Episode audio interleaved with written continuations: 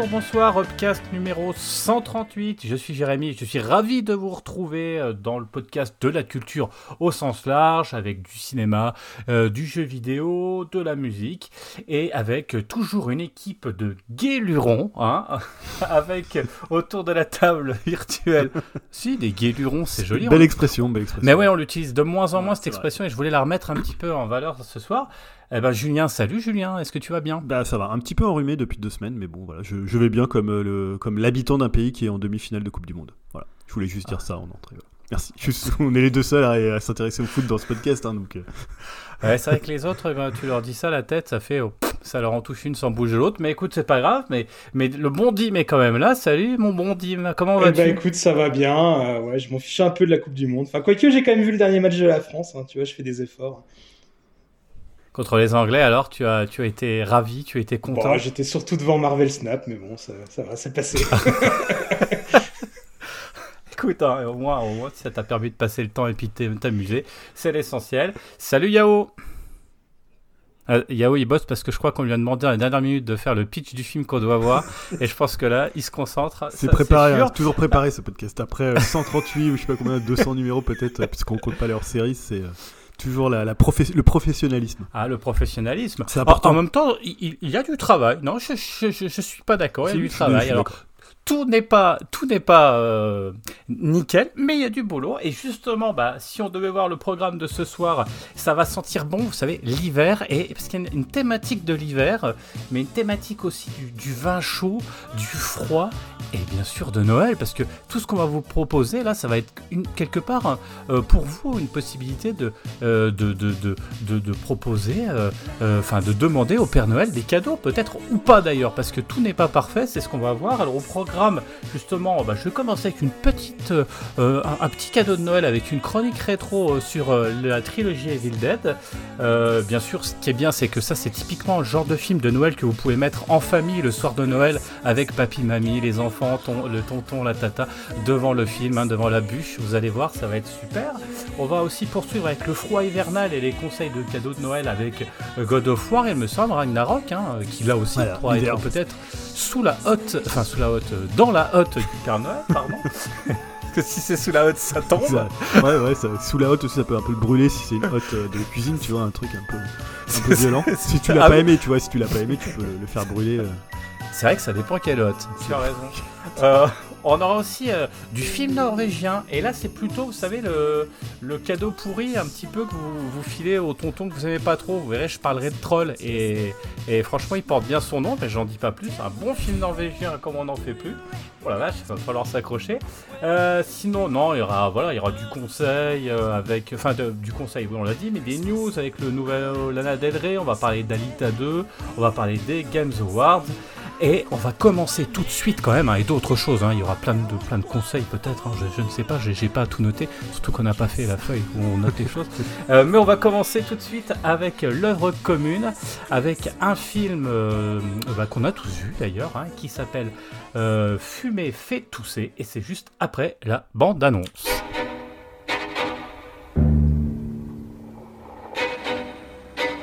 Il y a mon fils qui vous a reconnu et vous croyez que c'est possible de faire une photo avec lui?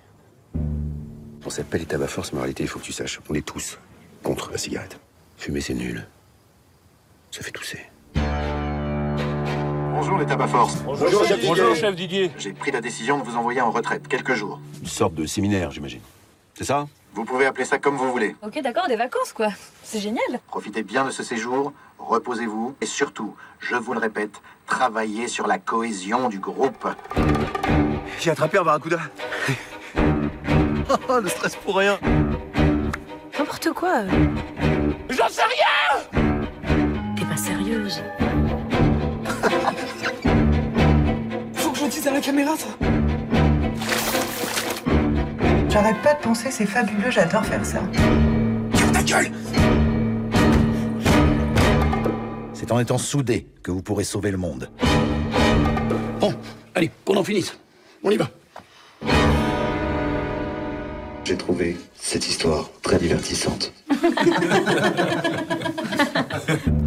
Alors, Yao, est-ce que tu peux nous pitcher un petit peu euh, ce film, nous dire de qui c'est, nous dire ce que c'est, enfin, si tu y arrives, parce que ça risque peut-être d'être un petit peu compliqué. Ouais, le pitch est pas Mais très vas-y, compliqué, mais on c'est. t'écoute. Alors, deuxième film de l'année de Quentin Dupieux, avec son premier, c'était euh, Incroyable mais vrai, si je dis pas de bêtises, qui est sorti en début d'année avec euh, Alain Chabat, Benoît Magimal et Anaïs de Moustier. Donc on retrouve deux de, des acteurs euh, dans son dernier. Donc son dernier, c'est Fumé tous C. Je vous fais le pitch rapide. hein, c'est après un combat acharné contre une tortue démoniaque, cinq justiciers qu'on appelle les tabac force reçoivent l'ordre de partir en retraite pour renforcer la cohésion de leur groupe qui est en train de se dégrader. Et de ces jours se déroule à merveille jusqu'à ce que les Ardins, empereurs du mal, décident d'anéantir la planète Terre. Bah, tu vois, jusqu'à présent, c'est pas trop compliqué. Du film. C'est vrai. C'est un bout du film, on va dire. C'est un bout du bout du film, euh, oui. C'est alors qui, qui- qui veut prendre la parole? Est-ce que Yao, tu veux continuer? Est-ce que quelqu'un d'autre veut prendre la parole sur ce film? Qu'est-ce qu'il a, qu'est-ce qu'il en a pensé Euh, Alors, on va spoiler. Est-ce qu'il y a vraiment grand chose à spoiler? Ouais. Je sais pas si on. Je pense que non. euh, voilà. Alors de toute façon, oui, regardez toujours. C'est toujours plus intéressant de peut-être de voir le film avant de nous écouter. Mais là, franchement, même si vous n'avez pas vu le film, ça vous donnera peut-être envie ou pas. Mais vous risquez pas grand grand chose, je pense, hein, pour le coup, euh, après l'écoute de, nos avis. Euh, alors de nos avis et peut-être analyse aussi, parce que plus qu'avis, là, je trouve que c'est presque une analyse quand même de- du film qui est assez particulier. Alors je sais pas qui veut prendre la parole. Ouais, j'en viens Julien. Euh. Bah écoute, je peux commencer si tu veux. Parce que... Ah ben, Alors, parce que voilà, allons-y. j'ai- la réputation, euh, enfin Yao m'a un peu fait cette réputation de ne ne pas aimer Quentin Dupieux, d'être un peu le hater de Quentin Dupieux.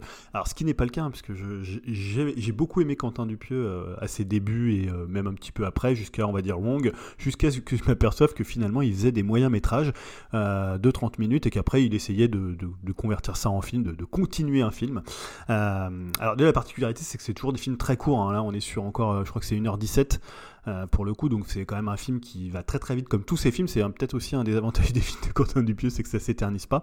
Euh, alors c'est un peu, c'est un film qui est quand même assez dur à décrire. hein. Moi je dirais que c'est entre euh, Téléchat et Creepshow. Hein, je sais pas si ça vous va, ou plus, euh, si on veut faire plus littéraire, c'est un peu les contes de la bécasse. hein. Je sais pas si certains ont lu euh, ce- bouquin de Maupassant où euh, voilà, c'est des plusieurs histoires qui sont, enfin c'est, il y a une mise en scène pour raconter plusieurs histoires et les personnages racontent différentes histoires. Puisqu'en fait c'est ça le principe du film quelque part. Alors, là on l'a décrit comme ça avec le, en gros le team building des Sentai, mais tu as également d'autres histoires comme ça qui viennent comme des récits enchâssés à l'intérieur du, de, de, de la narration, narration globale et notamment il y a deux histoires principales, une histoire de masque, euh, de masque euh, un peu démoniaque et une histoire de, euh, de je sais pas, de machines agricoles euh, qui tournent mal. Bah, écoute, alors. Je pense que c'est un des Quentin Dupieux que j'ai préféré depuis les derniers, on va dire. j'avais détesté Mandibule, j'avais pas trop aimé euh, au poste.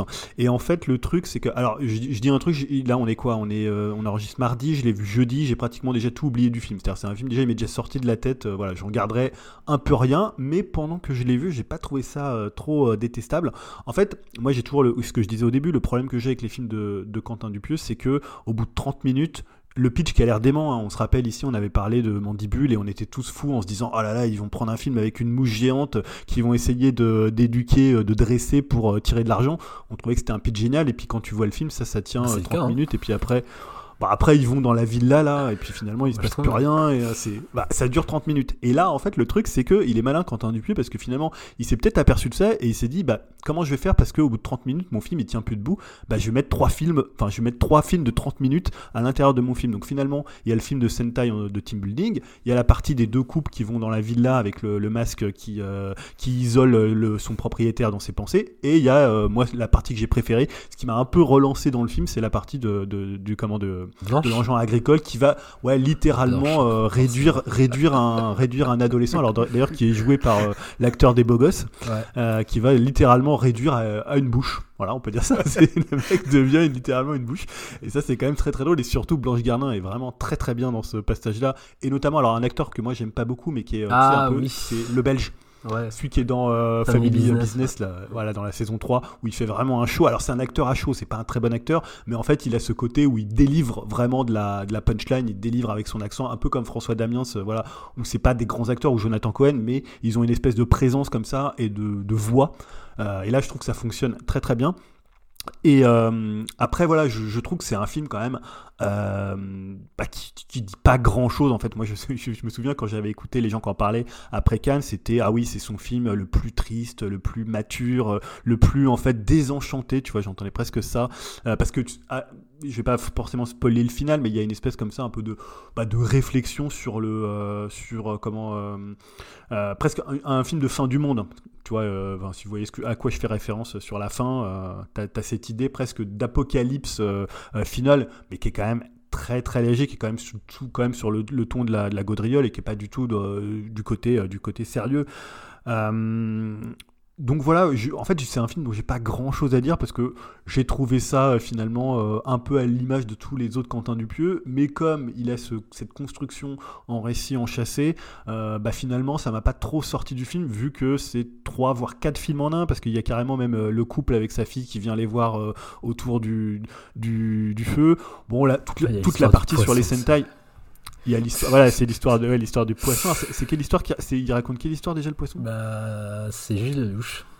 Non, pas c'est Gilles Lelouch, euh, oui, qui raconte. Ouais, le poisson, c'est c'est Blanche Gardin. Ah, c'est Blanche Gardin, ouais, Gardin, ouais, le, le, le ouais. barracuda. La petite fille, elle raconte juste l'histoire de l'eau. Oui, non, Blanche Gardin, c'est autre chose. C'est ça, ouais. C'est pas le poisson. Hein. Non, non, mais c'est le barracuda qui raconte l'histoire de, de Blanche ça, Gardin, ouais. sauf que comme il, comme ah, il, oui, est, est il est cuit, euh, il peut pas finir l'histoire. Il peut pas finir l'histoire.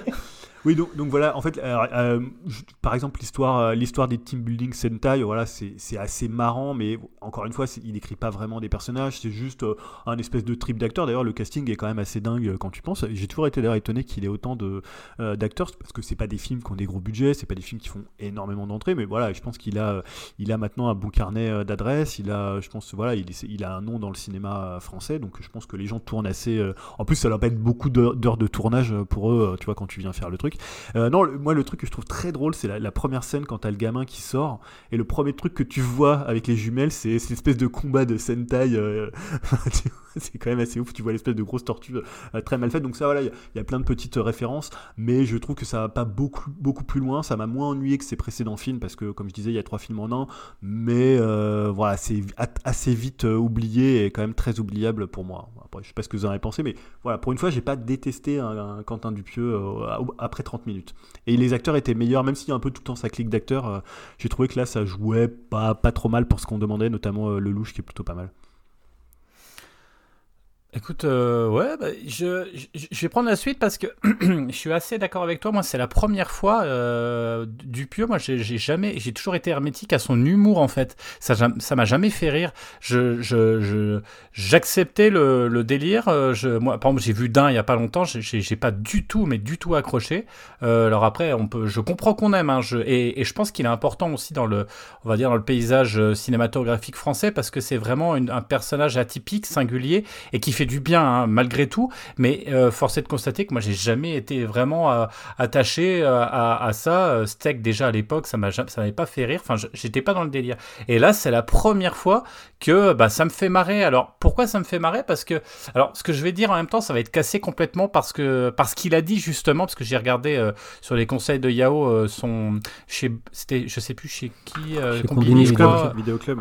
Ouais, voilà, c'est sa vidéo club et, et, du coup ça un peu ça va un peu casser ce que je vais dire là, mais je trouve que c'est plutôt, euh, tu disais, ça raconte pas grand chose. Alors oui, il y a quand même de la mélancolie parce que toutes les histoires sont quand même drôles, mais sont quand même tristes, il hein, faut dire ce qui est. Il y a ce côté fin du monde, mais je trouve qu'il y a un côté aussi fin du cinéma aussi, quelque part, parce que euh, on revient souvent, même, il y a, une scène qui me fait marrer, c'est euh, quand il y a un des palmachos, je sais plus lequel, qui explique, et en plus c'est vrai, qui dit, mais en fait, l'écran de télé, ça sert à rien d'aller au cinoche parce que, de toute façon, l'effet d'aller voir l'écran, de toute façon, qu'on soit loin ou près, ça fait le même effet, donc autant être chez soi.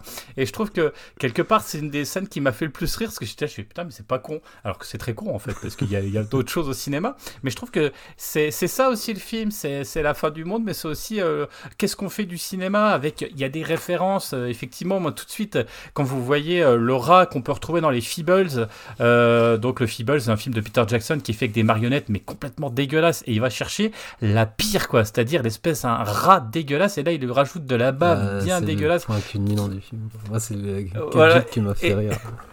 Et, ah bah moi j'étais mort de rire. Et c'est vrai qu'il y, a ce côté euh, en plus doublé par Chabat qu'il a fait en direct quoi. Et, et, donc du coup euh, au début quand je regardais le film euh, j'étais là en train de dire mais qu'est-ce qu'il a voulu dire? Parce que j'ai trop intellectualisé peut-être quelque part le film. J'ai essayé de lui trouver du discours. Qu'est-ce qu'il a voulu dire? Ah il a voulu montrer ça et ça. Et puis finalement quand on revient sur son interview un peu de temps après il dit mais moi les films moi je mets du délire. Alors est-ce que c'est vrai? Est-ce que c'est je sais pas mais je le crois un peu. En gros il dit moi les films je sais pas de, raconter un truc. Il y a un truc qui me fait marrer, il y a un délire euh, que j'ai envie de mettre, et ben je le mets. Alors moi ce que je reprocherais toujours à son cinéma, bah, c'est le côté euh, cinéma justement, c'est-à-dire euh, la mise en scène, il y en a pas trop, enfin c'est plat, je trouve, il y a pas. Pour moi je m'ennuie parce que même franchement la scène effectivement des biomanes, bah, c'était la même chose que, finalement que les biomanes, même moins bien fait que, que ce qu'avaient fait les inconnus en 90. C'est la même scène, le même démarrage avec le, la vue du dessus dans la carrière, c'est la même chose, mais limite moins bien parce que même les, même eux, enfin voilà, c'est c'est dommage de prendre et je pense que Yao, je, l'imaginais quand j'ai vu le film un peu déçu parce que c'est vrai qu'on aurait pu s'attendre à, à, ce qu'ils reprennent quand même des codes et là les codes, il les reprend pas vraiment et, parce que finalement ça va être une espèce de séminaire de ces gens-là qui vont pas vraiment se battre non plus. Donc du coup, c'est un petit peu cette, cette phase-là est, décevante. Par contre, les petites histoires à l'intérieur, les, particulièrement les deux avec le masque et euh, celui effectivement du de l'ado qui rétrécit, franchement, c'est des, des pépites pour moi et c'est vraiment une grande, grande réussite. Donc, c'est pour ça, franchement, moi, le film, je le reverrai parce qu'il y a ce côté grand guignol que moi j'adore. Et de toute façon, voilà, un peu à la, on sent le, Peter Jackson, le côté euh, grotesque, le côté, euh, il y a du sang, mais c'est pas une goutte, ça gicle dans tous les sens, la violence du truc et l'humour parce que c'est vrai que c'est très drôle quand elle met son masque Franchement, donc euh, dans, dans, une des scénettes où en fait elle a un masque qui lui permet d'être, euh, comment dirais-je, de se, de, de, de, de s'enfermer, de s'isoler de pouvoir se concentrer et pouvoir réfléchir. Et en fait, surtout ce que ça lui fait, c'est qu'en fait elle voit que les gens autour d'elle sont complètement cons, donc ils vont la pousser à vouloir tuer tout le monde, quoi. Et il y a des répliques, franchement, qui sont extrêmement drôles, avec le côté un peu... Euh, un peu, euh, comment dire, euh, à l'écart euh, un peu de, de, de, de, de l'actrice qui est là, qui dit Mais qu'est-ce qu'ils me font tout chier? Mais laissez-moi tranquille, etc. Elle est dans son eau froide, dans sa baignoire, avec un espèce de masque qui ressemble aussi, je trouve, au masque qu'on peut retrouver dans, dans le film des nuls. je trouve, ça m'a fait penser à Red is Dead. Il y a un peu le même le, scaphandre en même temps, un petit peu ça. Donc, en fait, c'est plein, plein de références. Alors, je sais pas si c'est volontaire ou pas. Je pense qu'il y en a qui le sont, il y en a qui le sont pas. Mais en tout cas, pour des gens comme nous qui aimons le cinéma genre, qui aimons les cinémas, il y a, y, a, y a, des petits clins d'œil partout, des clins d'œil volontaires ou pas volontaires. Et c'est vrai que sur la 1h20, on s'ennuie pas. La chute, elle est comme le démarrage, bah, il y en a pas forcément, même si c'est assez drôle avec le coup des robots. Le robot qui suicide, moi j'étais mort de rire. Il y a un robot sur un. Non, mais le premier, le premier robot le premier robot, voilà, il y a un premier robot, voilà, qui, a, qui est comme, bah, dans les biomanes, il y a toujours une espèce de robot qui, qui va être un petit peu le, le, personnage qui va aider nos, super-héros, euh, qui doit leur dire ce qu'il y a à faire, euh, qui et là, et là c'est un petit robot et il va se suicider dans, le, dans la flotte. Voilà, il y a plein plein de choses, plein de petits trucs.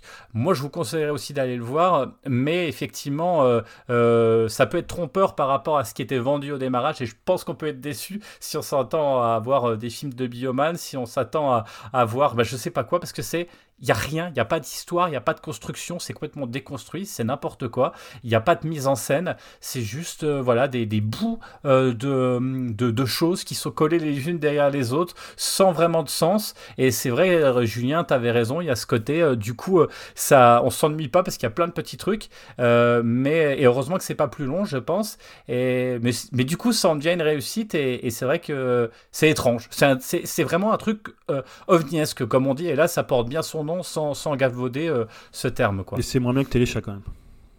D'accord.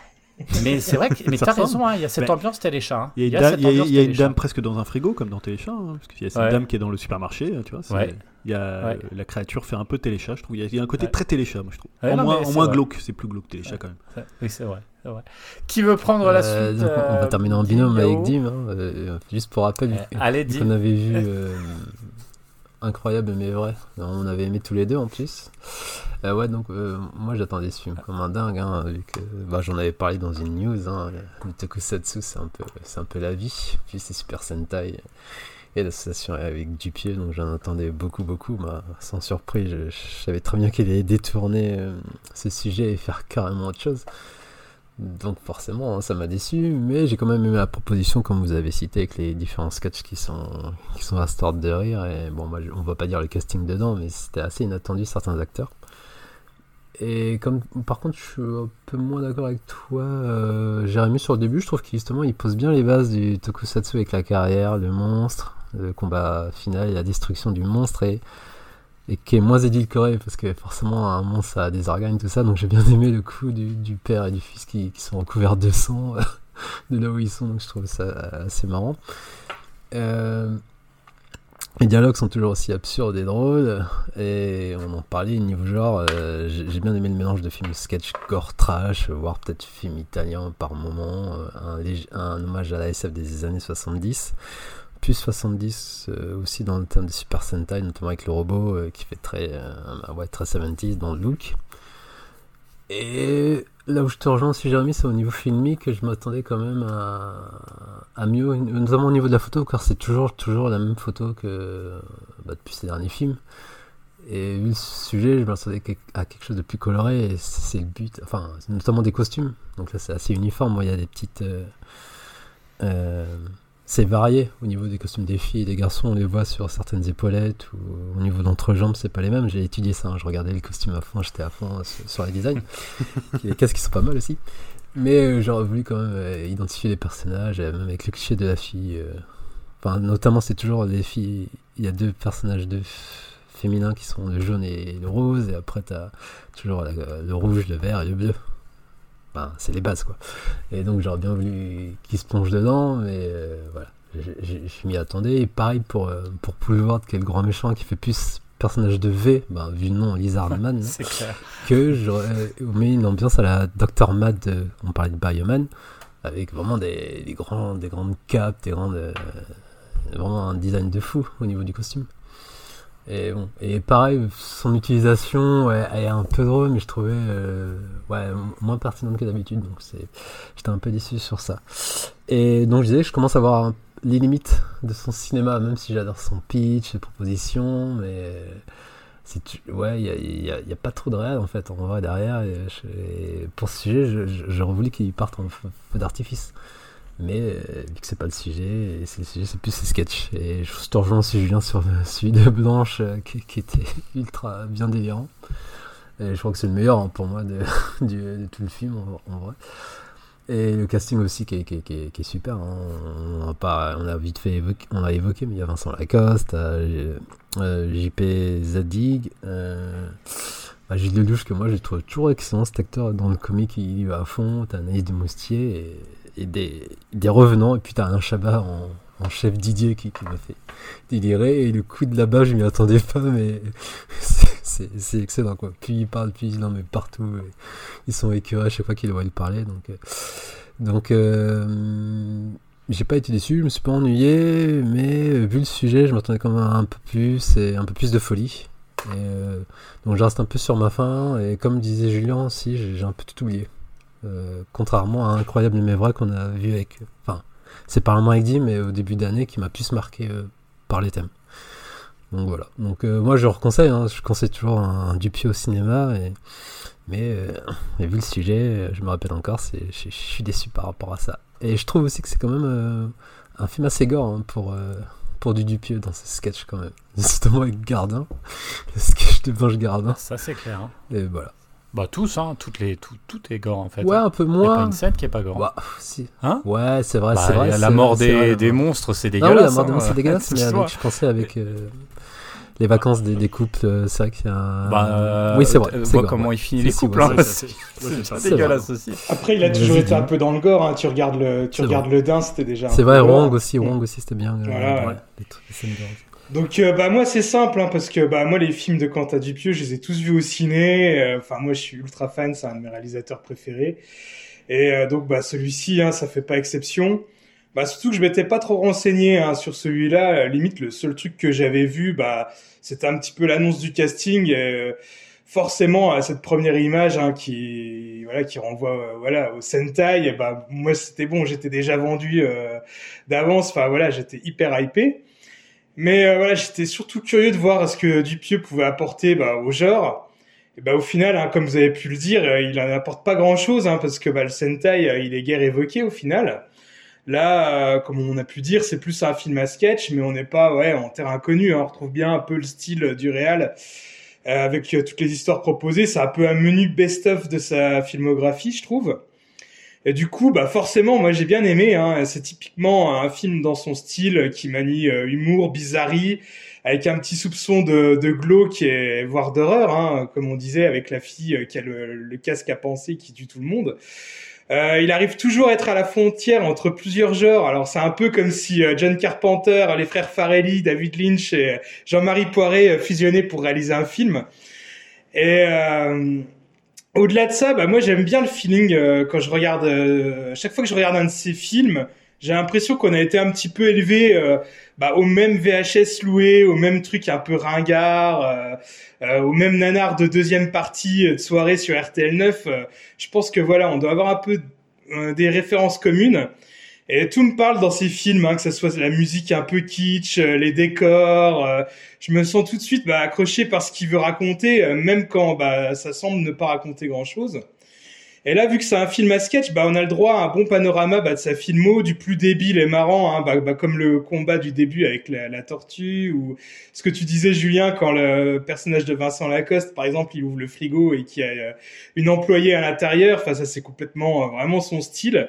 Ouais, ou des moments plus sombres, hein, bah, comme le premier sketch avec le, le casque à penser. Et le, film a beau durer bah, 1h18, euh, bah, il est vraiment dense et je trouve qu'au final, il raconte pas mal de choses. Alors après, c'est clair que c'est vraiment euh, particulier, hein, le style de Dupieux, bah, entre l'humour bizarre et ces histoires qui ont plus un concept de, de court, une moyen métrage, comme tu peux dire, Julien. Je peux comprendre hein, que ça plaise pas. Euh, je reste même étonné que le mec soit quand même plutôt euh, bien hype et qu'il ait toujours aussi des, des gros castings. Mais euh, voilà, en parlant aussi de casting, bah, celui-ci, je trouve qu'il est encore une fois euh, bah, vraiment cool. Hein. Je suis pas le plus grand fan euh, d'habitude de Gilles Lelouch, mais là, je trouve que le rôle lui allait super bien. un peu de gros blaireau, on va dire. et aussi, bah, le reste du casting était vraiment sympa. Vincent Lacoste, que j'avais déjà vu dans un film ou deux, mais je connaissais pas plus que ça. Je le trouve, voilà, je l'ai trouvé vraiment excellent. Blanche Gardin. Et puis bah ouais, les, les petits rôles, euh, on va dire, sont vraiment mais géniaux et mémorables. Bah ouais, la Chabat euh, en rat ultra dégueulasse, mais qui arrive quand même à pécho pas mal de meufs, hein, faut dire ce qui est.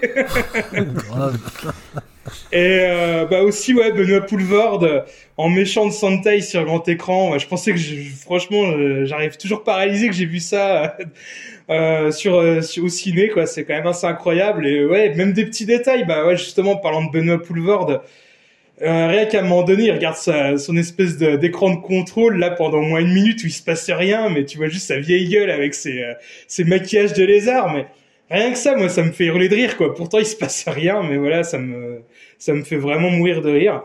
Donc euh, voilà, c'est peut-être sûrement pas, enfin, selon moi, son meilleur film, mais euh, ça reste quand même vraiment ma cam. Et bah, je trouve que voilà, 2022, c'était une super année parce qu'on a eu deux films de Quentin Dupieux, donc c'est génial. Et je crois que là, il est déjà en train de tourner son prochain, donc euh, voilà. Ouais, c'est ça. En plus, avec Anaïs de Moustier encore. Exact. Mais, mais, mais justement, enfin voilà, vous avez l'air d'être assez fan de Dupieux et moi je suis un peu le type qui est revenu Dupieux parce que à l'époque où j'avais, euh, notamment à l'époque de Wrong, moi j'avais l'impression que tu vois c'était un peu euh, l'enfant un peu bâtard entre Spike Jones, entre David Lynch et et comment et Michel Gondry, c'est-à-dire ce côté où on fait à la fois de la bricole et en même temps on fait du non-sens. Mais je trouve que depuis, tu trouves pas qu'il y a un manque d'ambition dans son cinéma que tu vois là c'était marrant parce que on, hésitait dans le choix de film. Moi je lui ai dit ouais il y a Lost Highway qui ressort, euh, voilà je sais pas. Tu, alors je compare pas les films, mais tu, tu te dis à un moment, tu il se dit pas ouais je vais prendre je sais pas deux ans, trois ans pour faire un film et faire un truc hyper ambitieux euh, où je mettrais tout mon cinéma dedans, un truc euh, tu vois c'est même pas une question de durée mais un truc qui réunirait tout ça plutôt que de faire deux films par an comme ça un peu avec deux trois idées jetées comme ça et un peu bricolo machin.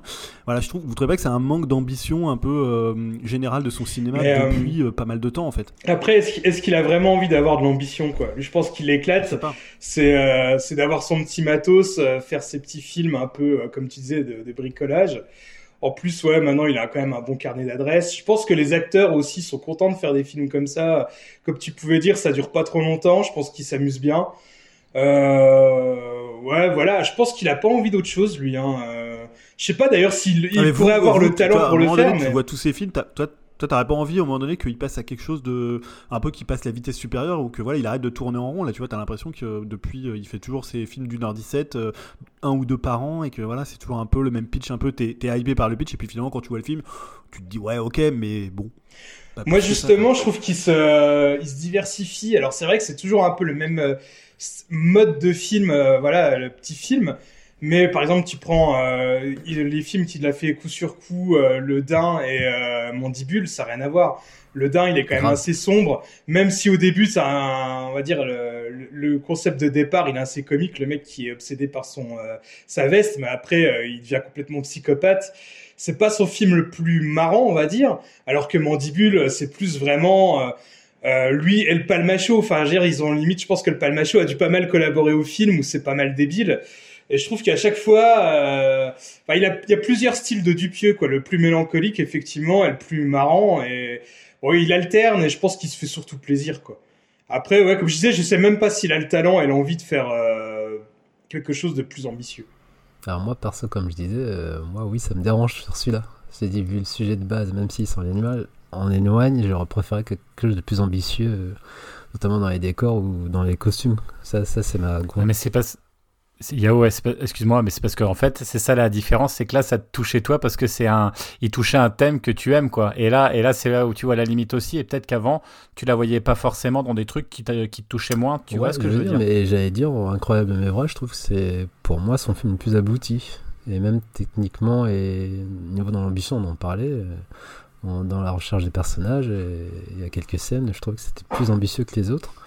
Et oui, pour moi, je trouvais que c'était le sujet, même oui, ça me parle, je me dis, il aurait pu aller vraiment dans un truc vraiment encore plus délirant. Donc, pour moi, là, j'ai vu limiter. on en parle aussi en termes de photos. depuis au poste, moi, je sais plus au poste que je veux voir ces films, c'est vraiment tout le temps, tout le temps, tout le temps la même tête. Et c'est ça qui est un peu, ouais, je rejoins Julien là-dessus, là, pour, je serais toujours hypé pour aller voir ses prochains, mais euh, là j'ai vu les limites en fait. De... Les réalités c'était avant euh, au poste? Ouais, c'était avant, avant, Moi je l'ai pas vu. C'était sur... pas vu, mais apparemment Greg, euh, pour lui c'était vraiment un peu son, un peu son chef-d'œuvre. Ouais, c'était surtout en France. Bon, alors moi justement, je trouve qu'il y a une période où il s'est un petit peu. Regarde Steak. Voilà. Où il tournait en rond, c'était c'était sa période américaine. C'est-à-dire Rubber, Vrong, Vrong Cop où je trouvais que là les films se répétaient un petit peu, mais depuis qu'il est retourné en France, bah je trouve que chaque projet apporte euh, sa petite touche quoi. Je préfère limite quand il fait des films français que ces films tournés aux États-Unis. Mais bon, pour moi, oui, là tu parlais de Steak, euh, Yao, euh, Steak pour moi c'est c'est son meilleur. Enfin, je c'est peut-être parce que j'ai découvert avec celui-là, mais il m'a mis une claque à l'époque. Je l'ai en DVD et je, le regarde régulièrement. Il me fait mourir de rire ce film. Enfin, j'ai du mal avec celui-là, mais c'est ah, que... c'est un de mes films préférés, hein, j'imagine. Après, moi, la question que je me pose, c'est, euh, comme vous dites, euh, c'est comme souvent, hein, c'est un film, ce sont des films, euh, comment on pourrait dire, enfin, un film, c'est un film collégial, c'est-à-dire d'acteurs qui s'éclatent, comme vous dites, mais on en a déjà parlé ici, et souvent dans ce genre de film où les gens s'éclatent, comme les Apato, etc., est-ce qu'à un moment, tu t'éclates pas entre toi, mais tu es un peu hermétique, enfin, tu fais, tu t'enfermes, tu fais une bulle, vous voyez ce que je veux dire? Et que quelque part, bah, les gens qui sont autour, bah, t'en perds parce qu'à un moment, t'es plus dans le délire. Moi, si vous voulez, je pense que effectivement, je suis un petit peu de l'avis de Julien et puis de Yao pour le coup. Euh, au bout d'un moment, euh, ouais, si je vois toujours le même film, et là, euh, bah, dans les salles, moi j'étais tout seul, enfin, je sais pas si le, le film marche beaucoup, mais tu vas avoir ton petit. Tu vas, as ton petit groupe de gens qui viennent, mais alors après, je pense que lui, il en a rien à foutre. Hein. Il faut bien gagner de l'argent aussi, parce que sinon, à un moment, tu fais pas d'autres films. Mais ce que je veux dire, c'est que, bah, à un moment, tu risques de perdre aussi euh, des, des, spectateurs, euh, parce que, bah, Enfin, moi, pareil, hein, là, euh, je l'aurais bien vu à la télé. J'ai été le voir au cinéma parce que c'était l'œuvre commune, mais j'y serais jamais allé le voir. enfin, pour moi, aucun intérêt d'aller voir ça au cinéma, clairement. Voilà, et alors que j'ai que j'ai apprécié, mais pour moi, au cinéma, ça n'a bah, pas de valeur ajoutée. Après, je trouve qu'il y a deux choses dans ce que tu dis. Il y a à la fois le film qui est fait pour les fans, et je pense que Dupieux, c'est un peu aussi ce qu'il fait. Il fait des films pour son public. Alors ça, on peut lui reprocher. Et après, ce que tu dis, pour moi, je ne ressens pas tellement ce côté euh, euh, film collégial où les gens ils se marquent entre eux et ils laissent un peu le public en dehors. Et je reconnais que chez Apato, ça peut être le cas, et on le voit aussi chez des acteurs. Voilà, tous les acteurs d'Apato, les James Franco, euh, les Seth Rogen, tout ça, il y a ce côté. Par exemple, This Is the End, c'est typique un film pour les pour vraiment ils se marrent entre eux. Et si t'es pas dans leur délire tu es vraiment exclu du truc. Je trouve que par exemple dans, dans Fumer fait tousser je ressens pas du tout ça en fait. J'ai pas l'impression que ça soit un délire. Je trouve qu'ils servent le film. Alors après que le film il soit bien pas bien c'est un autre débat. Mais je trouve pas que ça soit un côté film d'acteurs entre eux qui exclut le spectateur. Alors après il exclut peut-être certains spectateurs mais c'est plus le cinéma de Dupieux et le côté un peu voilà il y a des fans de Dupieux et ils se retrouvent dans son cinéma tu vois. Après, je, je dis pas pour les films là, mais au bout d'un moment, c'est ça que je veux dire, c'est que au bout d'un moment, si tu tournes toujours en rond, euh, peut-être qu'avec tes mêmes acteurs, tu as l'impression de voir toujours le même film avec des acteurs, enfin avec les mêmes, mais dans des, de... je sais pas. ça, m'inquiète un peu. C'est ça qui m'inquiète, c'est la suite en fait. Moi, c'est la suite, c'est deux parents comme ça. Euh... Après, il y a le terme. Tu disais collégial, mais j'ai pensé en fait, pour moi, je trouve que c'est son film collégial parce que pour le reste, là, ça, ça se prête toujours vu que c'est un groupe. Donc c'est un escadron de 5. Mais dans les autres, c'est toujours. Euh, c'est pas trop. Oui, tu ne retrouves pas toujours forcément les mêmes acteurs. Un, peu, un petit peu dans Mandibule, il y a ce côté, tu vois. Ouais, et comme tu dis, en plus, c'est pas les mêmes acteurs. C'est, en gros, ça tourne un film sur 3, sur 4, ils reviennent, mais en général, c'est pas, ça trouve pas vraiment. Mais, mais, tu, mais tu vois, moi, ce qui me gêne plus maintenant dans, dans son cinéma, c'est par exemple quand les premiers. En fait, j'ai l'impression que le premier Dupieux que tu vas voir, ça va être celui qui va, que tu vas préférer parce qu'il euh, il y a ce côté non-sens euh, que, qui peut plaire, mais en fait, le non-sens multiplié par X films, au bout d'un moment, tu as l'impression que c'est plus du non-sens en fait. C'est-à-dire que tout ce qui fait la, bizarrerie de ces films, elle apparaît comme une espèce de normalité et il y a une espèce de lassitude du non-sens, alors qu'au début, moi, quand j'avais vu Wong, je me dis putain, ouais, tu, tu vois, je sais pas, il y, a un mec, il est au travail et il pleut sur lui, j'ai jamais vu ça ailleurs. Mais après, tu vois toujours ce côté de faire du non-sens, du non-sens, euh, et, ça, après, il n'y a plus de poésie dans cette espèce de non-sens systématique en fait. C'est-à-dire qu'après, il peut tout faire et tout se permettre, hein, c'est, euh, et finalement, bah, ça t'es plus surpris par ces films-là parce que euh, sa, seule ligne directrice, c'est cette espèce de non-sens et de presque de what the fuck. Euh. Moi, c'est marrant parce que quand j'ai vu le film, il y avait des quatre personnes qui étaient devant moi, euh, dont trois qui connaissaient pas du tout Dupieux. Et donc, tu voyais que c'était un qui leur avait dit tiens, on va aller voir ça, qui était fan. Et, tu vois, les mecs, ils étaient hallucinés. Mais qu'est-ce que c'est que ça? Genre, ils étaient à la fois complètement un peu déstabilisés parce qu'ils trouvaient ça à la fois peut-être complètement dingue et en même temps peut-être complètement à chier, mais en même temps, ils avaient une espèce de réaction que moi, j'ai plus du tout parce que maintenant, voilà, une bouche qui parle, parce que mec qui porte un casque. Dans le cinéma de Dupieux, ça me surprend plus tellement son fond de commerce, c'est le non-sens en fait, et que finalement ce non-sens, il l'a tellement euh, étalé, étalé, étalé que bah c'est plus surprenant en fait. Alors peut-être que quand t'en vois trop, au bout d'un moment, bah ça te, t'es un peu immunisé contre ce, non-sens qui pourrait confiner un peu à la poésie, quoi. En tout cas, moi le prochain, il y a Pierre Ninet, donc forcément, je vais pas faire l'impasse dessus. Hein. Et Jonathan Cohen. C'est quoi le pitch? C'est quoi le pitch? Dali, mais pour l'instant, il n'y a pas de. Pas de pitch? pitch. Il y aura Pio Marmaille, analyse de Moustier, Pierre Ninet, Jonathan Cohen. Donc ça va, c'est du casting. Euh. Oh, toujours les mêmes castings, toujours les mêmes en France. Mais toujours, euh, toujours quand même dans ces films, au niveau du casting, il reprend toujours un peu les mêmes acteurs. Mais on va dire la tête d'affiche, elle change toujours. C'est toujours, euh, on va dire, une nouvelle grosse star du cinéma français. Là, c'était Gilles Lelouch. Dans celui d'avant, c'était Benoît Magimel. Il y a eu Poulvord, Chabat. Et à chaque fois, il fait un peu le tour. Jean du Jardin. Ouais, du Jardin. Là, Pierre Ninet avec Dupieux. Ah, ça peut être du lourd. En tout cas, bon, d'autres, d'autres, d'autres remarques. Euh, bah, non, parce que sinon on va être plus long que la durée du film, donc. Euh. ah non, il y avait juste euh, par rapport à Dims qui disait la fille, ce qui, ce qui était marrant, la fille, elle disait, bah c'est tout nul votre monstre, ça se voit que c'est en caoutchouc. J'ai trouvé ça marrant cette mise, mise en abîme C'est la gamine qui dit ouais, ça. Qui dit ça, ouais, c'est du caoutchouc, c'est tout pourri. et voilà, histoire de faire un petit tacle aussi par rapport au genre. Bref. Donc c'est Fumé fait tousser de le dernier du pieu, donc encore, encore au cinéma. Euh, ouais, il est encore en salle, mais alors par contre, euh, je sais pas quand est-ce que. Ouais, bon bah à mon avis, euh, c'est mort, donc attendez Canal ou peut-être euh, par miracle, il va peut-être, je sais, je sais pas. Avatar, il va prendre 10 salles, donc ça va être. Chiant. Ouais, en même temps, ils vont pas mettre Fumé fait tousser dans les salles Dolby Cinéma ou dans les salles en 3D, donc bon. Mais Avatar, il va prendre toutes les salles. Ouais, mais c'est quand même les Et d'ailleurs, j'en profite, vu qu'apparemment mercredi, il y a votre demi-finale de foot. C'est demi-finale ou quart? C'est demi? Demi, demi. C'est Maroc-France? Ouais, France. Bah, allez, au cinéma mercredi, il n'y aura personne. Hein. C'est le plan pour aller voir Avatar. Ouais.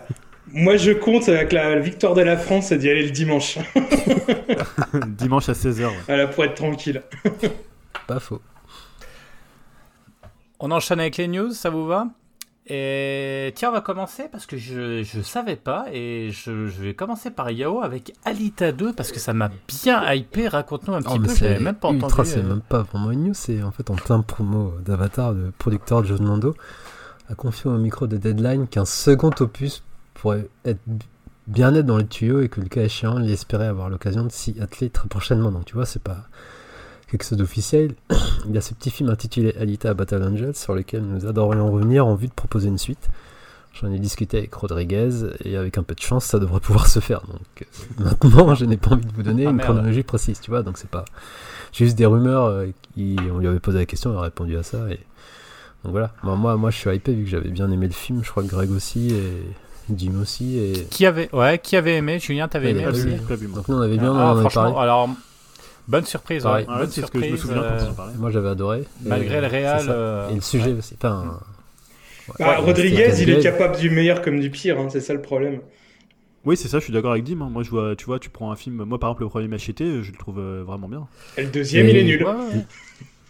Et surtout, la fin, ça, ça annonçait du lourd hein, pour ceux qui, qui ont vu le premier. Donc, euh, rester sur ça et ne pas voir la suite, c'était un crève-cœur. Mais bon, a priori, le film, il a pas très bien marché. Je crois qu'il a rapporté plus de 400 millions de, de recettes, mais il a quasiment coûté 200 millions. Donc, euh, pour eux, c'est quasi un échec. Mais bon, à voir. Donc, je dis, c'est pas vraiment une confirmation, c'est juste une rumeur. euh, petit producteur qui dit ça. Moi, ça me- ça m'enchante, mais bon, après, faut voir euh, combien de temps ça va prendre.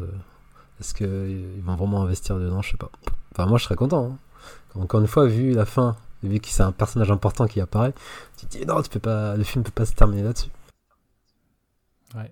Ouais. Puis, ah, puis, euh, ouais, avec des effets spéciaux bien foutus, Ouais. avec un bon scénar. Puis Gali, quoi. euh, Après, si. Ouais, Le personnage non, était vraiment- C'était bien fait. Franchement, l'univers, euh, un film qu'on vous conseille quand même, parce que alors il, est, il a été pas mal vu. Il commence à prendre à dater un peu d'ailleurs.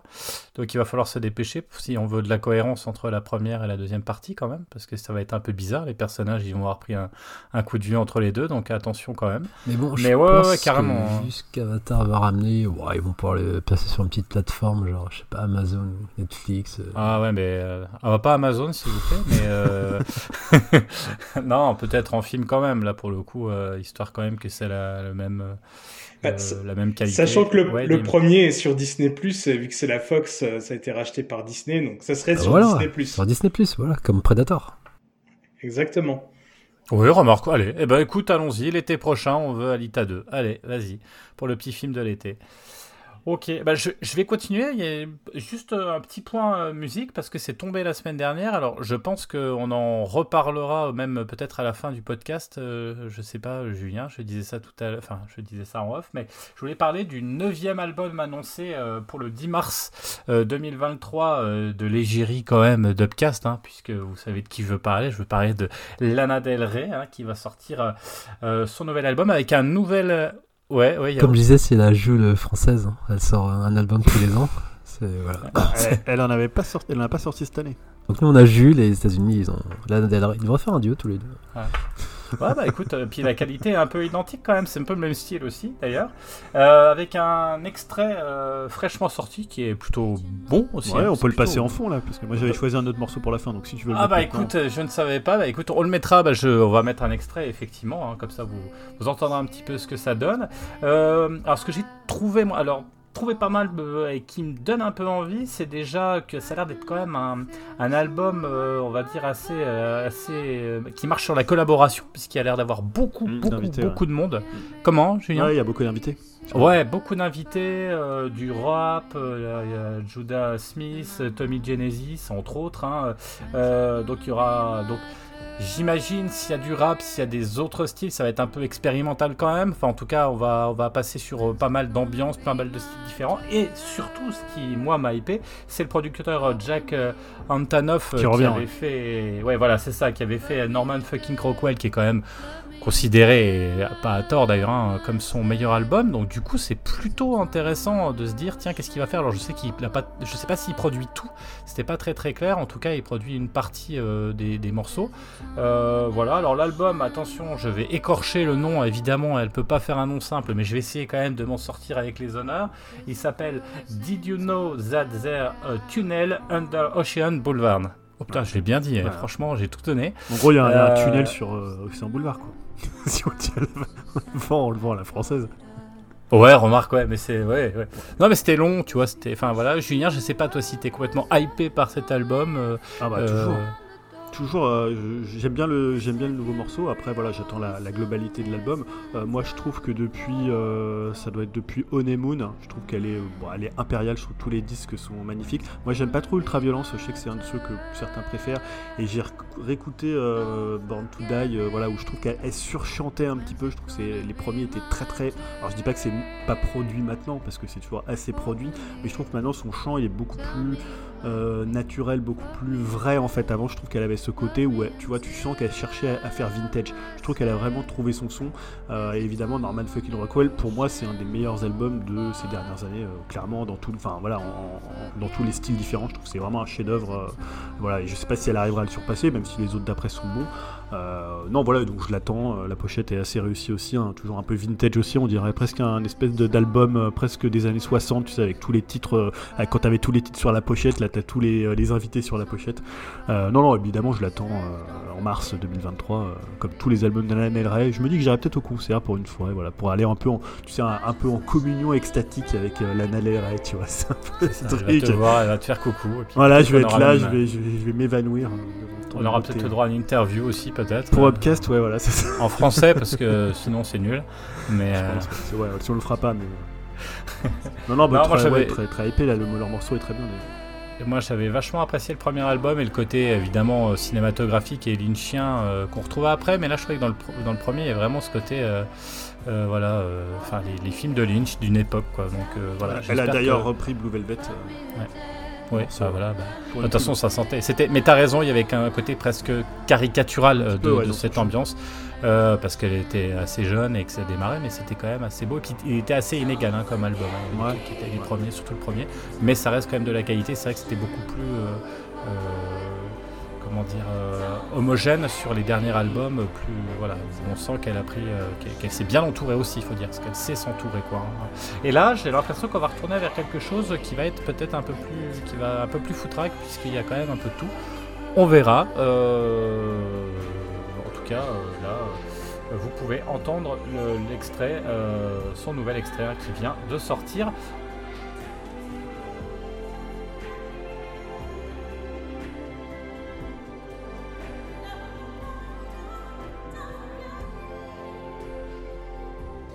On va enchaîner avec euh, du jeu vidéo, Julien.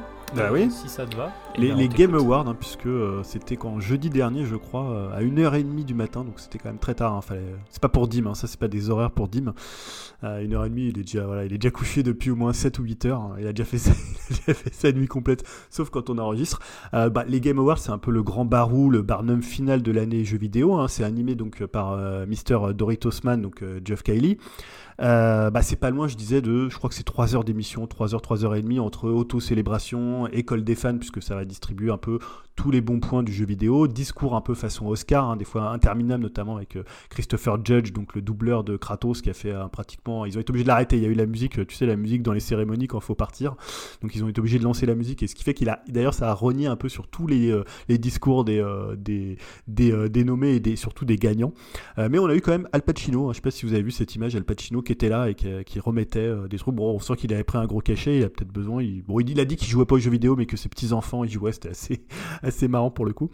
Euh, et voilà, donc c'est façon Oscar. Il y a pas mal de pubs. Hein. Il y a même beaucoup, beaucoup, beaucoup de pubs. Hein. Toutes les, euh, je sais pas, une demi-heure, il y a au moins un tunnel de je sais pas, de 10 minutes de pub, donc c'est assez insupportable. Et il y a quand même des annonces jeux vidéo. Donc ça, j'en parlerai juste après. Hein. Donc oui, c'est très long, on va dire que c'est rarement nécessaire. Du coup, bah, c'est pas très bien rythmé quand tu fais une émission de 3h, 3h30 bah, à un moment donné, bah, tu t'ennuies un petit peu.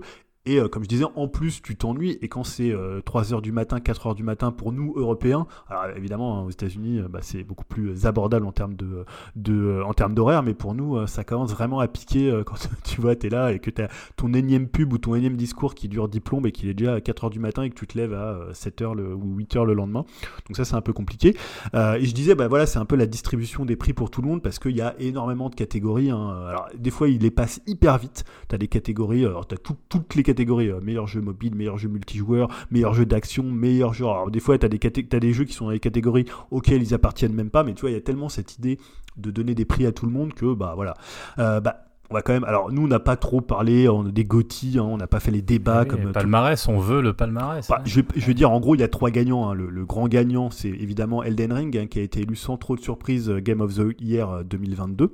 Même s'il y avait plutôt un, un match entre euh, God of War, Ragnarok et Elden Ring. Tous les, euh, les youtubeurs ont fait des tonnes et des tonnes de vignettes pour dire mais quel est le GOTY entre Elden Ring et, euh, et God of War Ragnarok, qui lui bah, a raflé un peu le reste des prix. C'est-à-dire qu'ils ont donné le GOTY et la meilleure direction artistique à, à Elden Ring et ils ont donné tous les autres prix à God of War Ragnarok. Et l'autre gagnant, bah, c'est Stray hein, qui a tout raflé côté indé.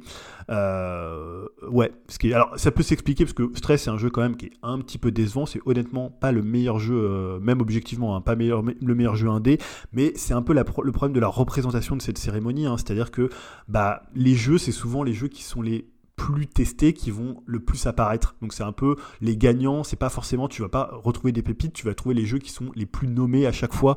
Euh, et moi je trouve qu'il y a quand même un problème de représentativité aujourd'hui parce que évidemment il y a de moins en moins de rédaction de jeux vidéo, donc maintenant on fait appel à des youtubeurs, donc à des gens qui sont tout seuls. Donc résumer une année de jeux vidéo quand tu tout seul, c'est pas forcément évident. Euh, et je, je dis ça, tu vois, sans, sans mauvais esprit, parce que évidemment si tu fais ta chaîne tout seul, par rapport à une rédaction, tu peux pas avoir joué aux, je sais pas, euh, peut-être euh, 50, 60 jeux qui comptent dans une année. Tu vas peut-être en faire 20, 30, 40, mais tu seras pas représentatif. Donc je trouve qu'aujourd'hui, euh, c'est plus les jeux qui ont été le plus euh, en, en, en façade, qui ont été le plus dans la publicité, dans le feu, de la- dans le, dans le feu des projecteurs, euh, dans la lumière, que vraiment des jeux qui peut-être méritaient un peu plus. Donc tu sais à peu près que, bah, évidemment, Stress a été très poussé par PlayStation. euh, Le côté petit chat aussi a très bien marché. Ce qui fait que tu as des jeux peut-être comme Immortality, peut-être voilà des jeux qui avaient plus les honneurs euh, ou des jeux, je sais pas, comme Cult of the Lamb ou euh, qu'est-ce qu'il y avait d'autre comme euh, évidemment comme Tunic. Bah, peut-être que ceux-là ils sont un peu passés à l'as parce qu'ils ont moins été représentés, dans les médias. Après il y a quand même eu des annonces. hein, je pense qu'il y a beaucoup de gens aussi qui regardent parce qu'il y a ce qu'on appelle des world premières, donc un peu tous ces jeux qu'on n'a jamais vus ou qu'on connaissait mais dont on voit du gameplay nouveau. Bon, j'en ai retenu quelques-uns. Je vais être très rapide. hein. Dans le pré-show, parce qu'avant il y a même un pré-show, hein, ça dure déjà 3 heures, mais ils se sont dit on va faire un truc d'une demi-heure juste avant, voilà, pour que ça soit encore plus long. Euh, on a vu bah, un crossover qui était assez étonnant entre Dead Cells, hein, hein, le jeu français, euh, le roguelike français, et Castlevania. Donc euh, très étonnant. Alors on a vu juste une cinématique, euh, mais voilà. Alors je, moi j'étais pas un gros fan de Dead Cells, mais euh, tu vois un crossover avec Castlevania, je trouve que ça fait quand même l'événement. Euh, donc ça c'est plutôt intéressant. On voit que Konami ils sont prêteurs de leur licence à n'importe qui, et c'est bien qu'ils la prêtent à des studios qui font plutôt des bons jeux. On a revu Replaced, hein, le, le Blade Runner en. Ouais, Yao, tu voulais dire Ah, sur pas Dead Cells de Dead Cells, c'est Castlevania, c'est qui qui bosse? C'est le studio français qui a surtout ou c'est Ouais, c'est le studio de Dead Cells. Et ce sera genre un roguelike? Alors, on- en fait, on voit qu'une cinématique, mais je pense que ça. Ouais, mais, mais pour le coup, ça va être, un- ça va être Castlevania dans l'univers de Dead Cells. Ah d'accord. Donc ça va être Dead Cells, mais avec euh, du Castlevania. Euh, pour le coup, là, on voit qu'une cinématique euh, qui présente pas du tout le jeu, mais. euh, Ce voilà, sera peut- univers pixel.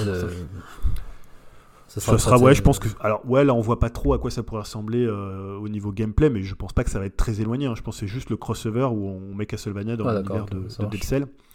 On a revu Replaced, hein, donc le Blade Runner en pixel art euh, et vue 2D de Ah. Sad Cat Studio. Ok. Ouais, donc ça on l'a vu dans le pré-show, il y a un nouveau trailer.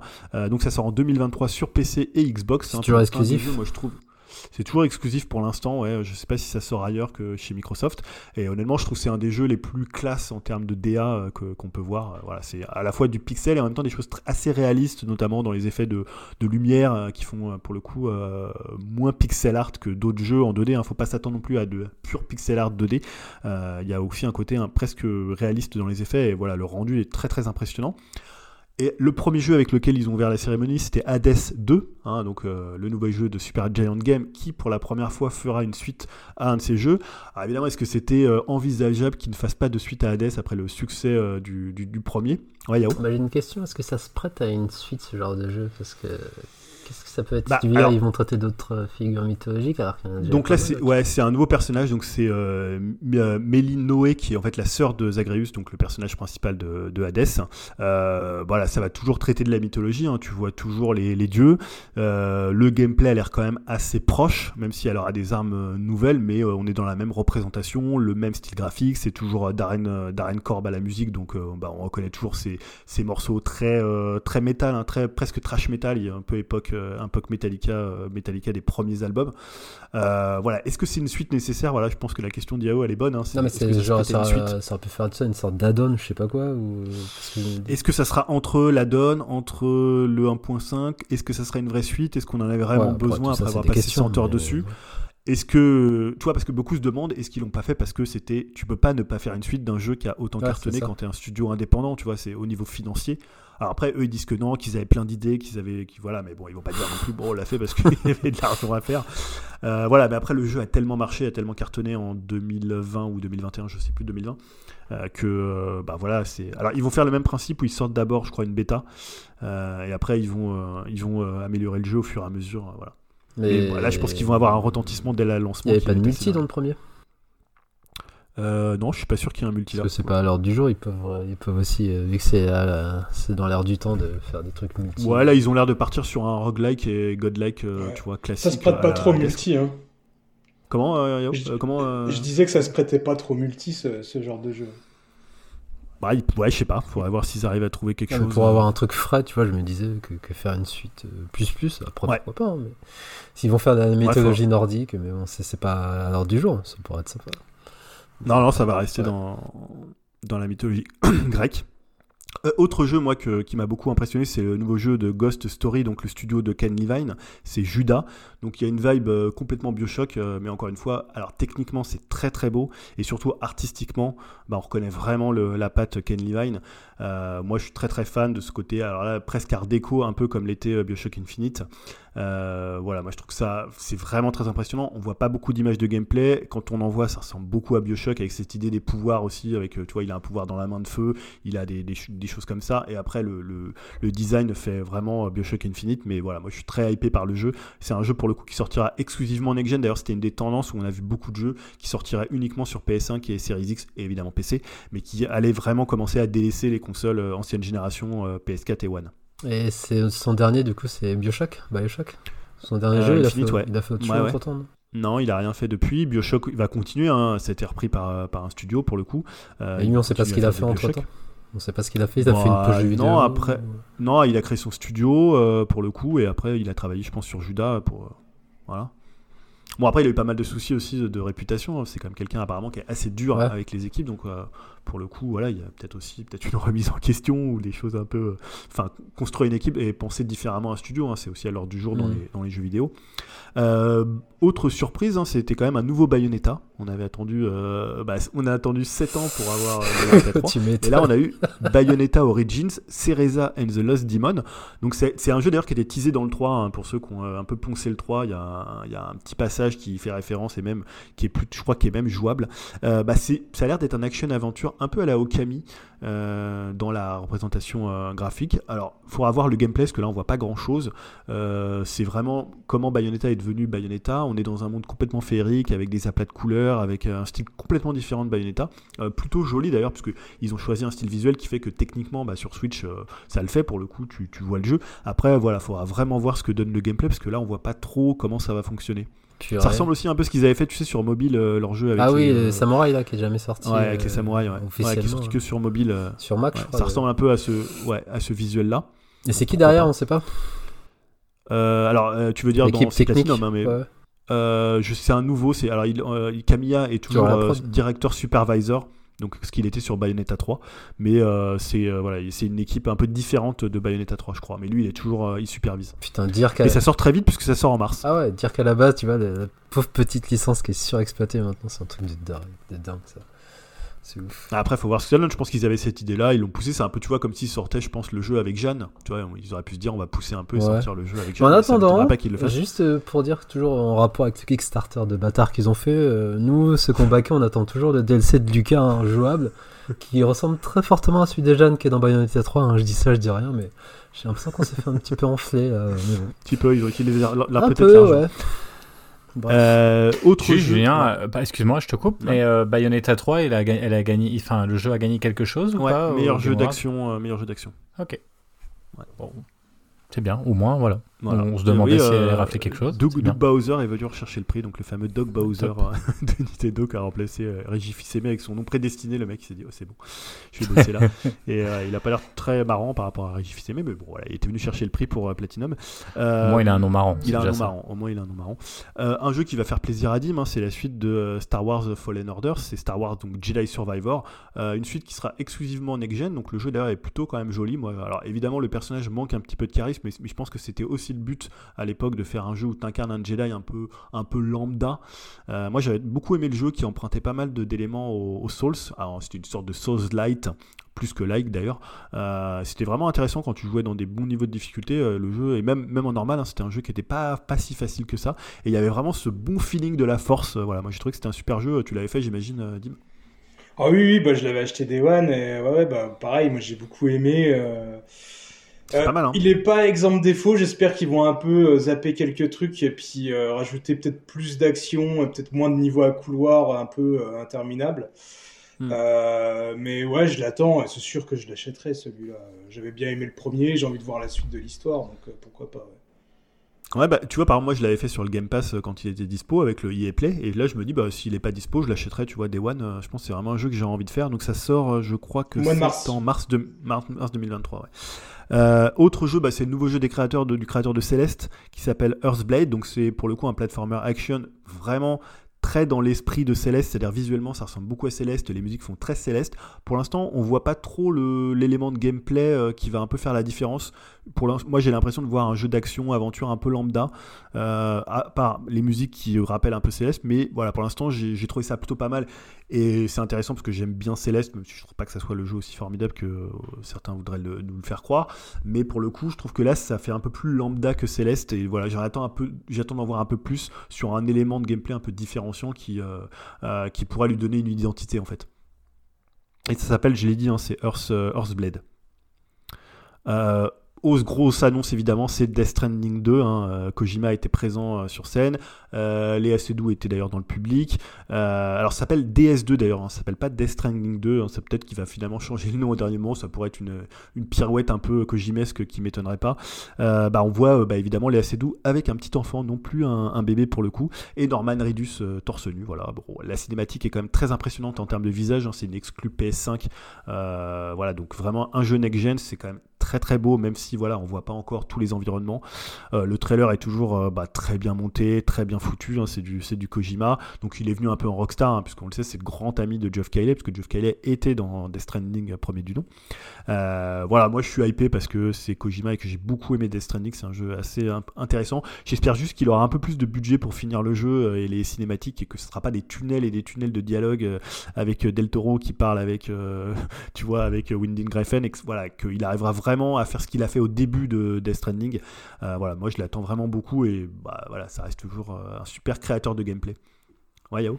Et toi, en tant que fan, c'est pas surprenant d'ailleurs que Kojima fasse une suite directe. Je crois que c'était quand même ce concept et quand il avait un truc. Et... Non, bah, il, bah, je sais qu'il y a Metal Gear, mais je veux dire depuis bah, qu'il a. Oui, mais Zone, Zone, of the Under, il en a fait deux. C'est pas ouais, d'accord. Non, il a un autre projet. Il a un projet pour euh, Microsoft, un projet avec le cloud. Oui, mais je croyais qu'il avait enchaîné sur un truc. Euh, vraiment, je croyais que c'était un one shot euh, Death Stranding et qu'il avait passé à autre chose. Mais... Alors après, peut-être que le jeu sera totalement différent dans son gameplay, parce que là, on voit une espèce de base géante. on ne sait pas du tout comment ça va s'organiser. tu vois, peut-être qu'il va complètement changer le concept du truc, renverser la table et faire un truc très différent de, de, de livraison de, de colis Uber, quoi, ou de colis Amazon, quoi, tu vois, qui était le premier. Ce qui fonctionnait très bien. C'était un très bon jeu, mais pour le coup. Euh, voilà, après rapidement, on a revu, on a vu une cinématique de Diablo 4. Je le cite parce que euh, ce moment, il y a plein de previews sur Diablo 4 et il sort l'année prochaine et que c'est quand même un des gros jeux. Euh, voilà, alors on sait pas du tout encore s'il sera sous pavillon Microsoft au moment où il sortira, puisque le, rachat de, Activision Blizzard est un peu est toujours un peu entre deux eaux, on va dire. Mais voilà, la cinématique était plutôt impressionnante. Ça reste une cinématique, mais voilà, déjà ce qu'on avait vu, les previews sont vraiment rassurants sur, sur Diablo 4. Euh, et les deux derniers jeux, bah, c'était Crime Boss. Je sais pas si vous avez passé, vu passer ce jeu, euh, une sorte de GTA-like avec euh, au casting Michael Madsen, Kim Basinger, Danny Trejo, Danny Glover, Vanilla Ice et Chuck Norris. vache, putain, c'est quoi ça D'accord. Hein. Ah ouais, tu donnes envie là. Ouais, et d'ailleurs, Michael Madsen était, est venu sur scène pour le coup. Alors, il a pris cher ou pas ah, il a pris cher quand même. Mais il est toujours assez. voilà, il a toujours. Bah, il ressemble de plus en plus à son personnage dans, dans Kill Bill. Hein. Ah, les deux Ouais. Ouais, dans le dos. tu vois, voilà, il est, c'est, et bah, le jeu, ça a l'air d'être du GTA-like plutôt années 90, donc, mais avec un esprit un peu Vice City, le truc un peu Ah, déconnade yes. entre GTA et, et Saints Row. Voilà, le casting fait envie maintenant. euh, faudra voir ce que c'est. Et bah, le dernier jeu dont je voulais parler, c'est le nouveau From Software. On le savait déjà qu'il était annoncé, c'est Armored Core 6, euh, Fire of Rubicon, qui sort euh, d'ailleurs sur toutes les plateformes.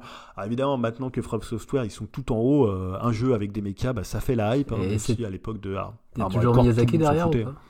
Non, pas du Euh, tout alors je crois que c'est, je sais pas si c'est lui qui le dirige directement. Euh, faudrait que je revérifie, euh, mais pour le coup je crois. hein. Je crois que c'est lui. euh, Ah, c'est étonnant. et il sort, ouais, c'est assez étonnant d'ailleurs. Alors, Je pense qu'il aura une grosse hype parce que maintenant From Software, tu mets du From Software, c'est vraiment ça, voilà, c'est, Ah, c'est le- graal. hein, c'est, mais voilà, je sais pas ce que ça va donner, mais c'est intéressant parce que c'est intéressant qu'ils viennent avec un jeu qui est un jeu assez ancien. Tu vois, c'est un peu comme s'ils relançaient un Kingsfield et c'est un jeu bah, qui est pas, qui a pas une grosse audience en dehors du Japon par exemple. Et là, c'est intéressant de se Ah, dire c'est un truc de niche pour. Ouais. Est-ce que, mais est-ce que les gens vont l'acheter parce que c'est du, euh, c'est du From Software? Bah, regarde Sekiro, les gens l'ont acheté. Et...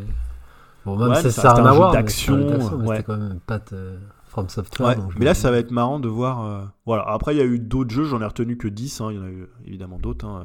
Final Fantasy XVI, moi, comme je suis pas très Final Fantasy.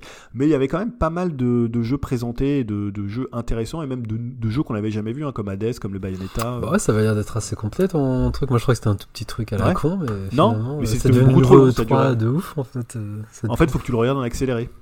tu vois, quand tu le regardes en direct et que tu es là et que tu en as un peu plus d'avoir 10 000 pubs pour le Game Pass, euh, 10 000 pubs pour les jeux Nintendo, euh, voilà, t'en peux plus quoi. Bon, En tout cas, merci de nous avoir fait une bonne petite synthèse parce que ça nous permet de, de- de- d'extraire vraiment euh, le, bah, ce qu'il y avait de mieux, visiblement, quand même. hein. Ce que j'ai retenu, après, il y a peut-être. Ouais. Après, il n'y avait Oui. pas beaucoup plus de jeux que 10, hein, Mm. honnêtement. euh. Il y en avait d'autres, mais il y en avait peut-être une vingtaine, je pense. À retenir. Après, il y avait plein de jeux dans le pré-show, mais. Vu que toi tu l'as pas trop suivi, mais de loin de ce que j'avais vu, FF16 ça avait l'air d'être un gros morceau, non Vu qu'il y a eu la date de sortie. Ah oui, oui. tout ça, c'est un gros Oui, oui, il y a eu la date de sortie, il y a eu une grosse cinématique, le jeu il est quand même très C'est impressionnant. la cinématique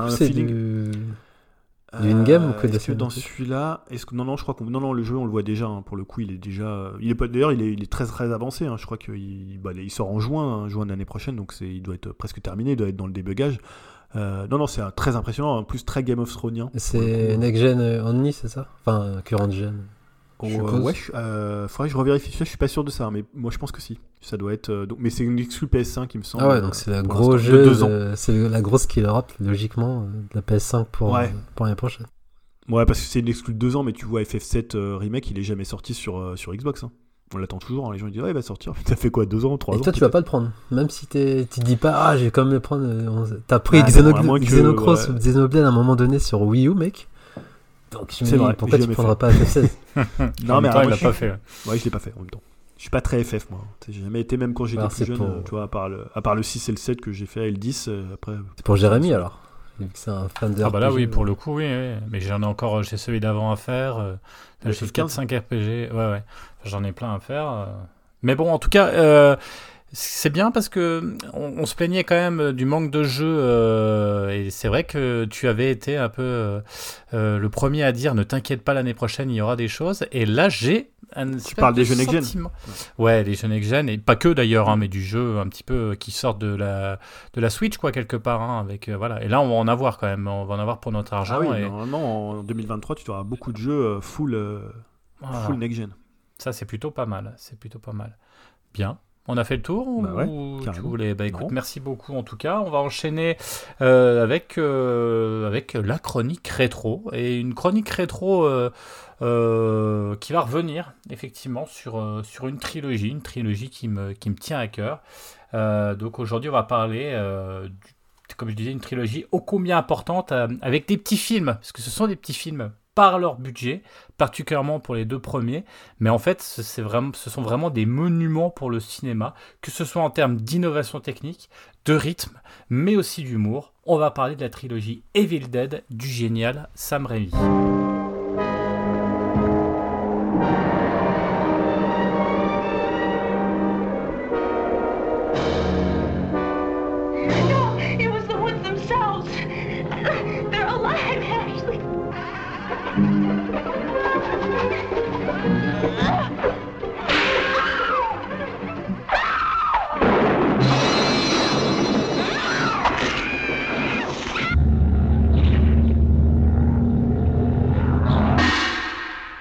Alors oui, pour beaucoup de monde, Sam Raimi, c'est Spider-Man, hein, la enfin, voilà, première trilogie, hein, attention, parce qu'il y a plusieurs Spider-Man, hein, mais là on parle bien de la première trilogie. Euh, voire même le dernier euh, Doctor Strange, puisque c'était Sam Raimi euh, aux commandes. Et pourtant, bah, pour de nombreux cinéphiles, un peu plus âgés, c'est aussi Mort sur le grill. D'ailleurs, Dim me l'avait prêté, je me rappelle quand on était au collège, par exemple. un plan simple, un autre film, un petit film qui est pourtant excellent, mais voilà, petit truc qui est passé comme ça. Mort ou vif, qui était extrêmement bien. Darkman, aussi. Enfin voilà, plein, plein de films comme ça. Et surtout la trilogie Evil Dead. Et c'est avec une vraie nostalgie que je fais cette chronique, en me replongeant en plus de 20 ans en arrière, lorsque, en école de cinéma, nous avions comme examen de fin d'année, c'était quand même génial, la consigne de réaliser un film de 5 minutes. Et on avait décidé de refaire la fameuse scène de la main euh, de Evil Dead 2. Euh, dont je parlerai un petit peu plus tard. Alors j'en profite pour passer un petit coucou à Johan et son film Perdu la main, qui m'avait fait à l'époque me battre contre moi-même et même me jeter dans des poubelles, euh, m'éclater la tête euh, sur des canettes, dans des canettes de bière, plusieurs fois d'ailleurs, hein, parce que forcément il fallait trouver la meilleure scène. Mais heureusement, hein, l'ami Johan n'était pas comme l'exigence de Sam Raimi. Et moi, je ne suis pas Bruce Campbell, donc ça s'est plutôt bien passé. Car ce qui caractérise véritablement le travail de Sam Raimi, c'est tout d'abord son côté no limite, le fait de pousser à bout ses pellicules, ses caméras et ses acteurs afin d'aller au bout de ses idées, souvent brillantes. Si je devais garder trois mots-clés pour désigner les débuts de Sam Raimi, c'est slapstick, Tex et technique. Alors slapstick, car on retrouve toujours cette nostalgie du burlesque et des situations drôles, mais qui passe par un degré de violence sur ces personnages. Tex Avery, car cette violence est toujours proposée d'une manière délirante, hystérique et incongrue, proche de la bande dessinée, et des dessins animés, euh, du bon texte hein, d'ailleurs, hein, on retrouve hein, toujours ce, côté un petit peu le loup, etc. Et le dernier mot-clé, c'était technique, car pour arriver à combiner les deux premiers mots-clés, Sam innove, innove et encore et toujours, avec ou sans moyens d'ailleurs, avec des styles toujours différents, empruntant à Harryhausen par exemple pour l'animation de ses monstres, mais aussi à Tom Savini pour le maquillage. On va commencer tout de suite avec le premier Evil Dead. Hein. On est dans la deuxième moitié des années 70. Sam Raimi est un jeune homme euh, enfin, fraîchement sorti de l'université, où il rencontre d'ailleurs euh, un dénommé Bruce Campbell en cours d'art dramatique, acteur iconique hein, de sa filmographie. Sam est passionné par le cinéma et surtout par les trois Stooges, euh, trois comédiens proposant des films délirants et burlesques. Il réalise plusieurs courts-métrages, dont un plus important que les autres qui s'appelle Within the Woods. Ça, c'est son premier court métrage. C'est une sombre histoire de poignard maudit, de maison perdue dans la campagne, avec son acteur principal Bruce Campbell.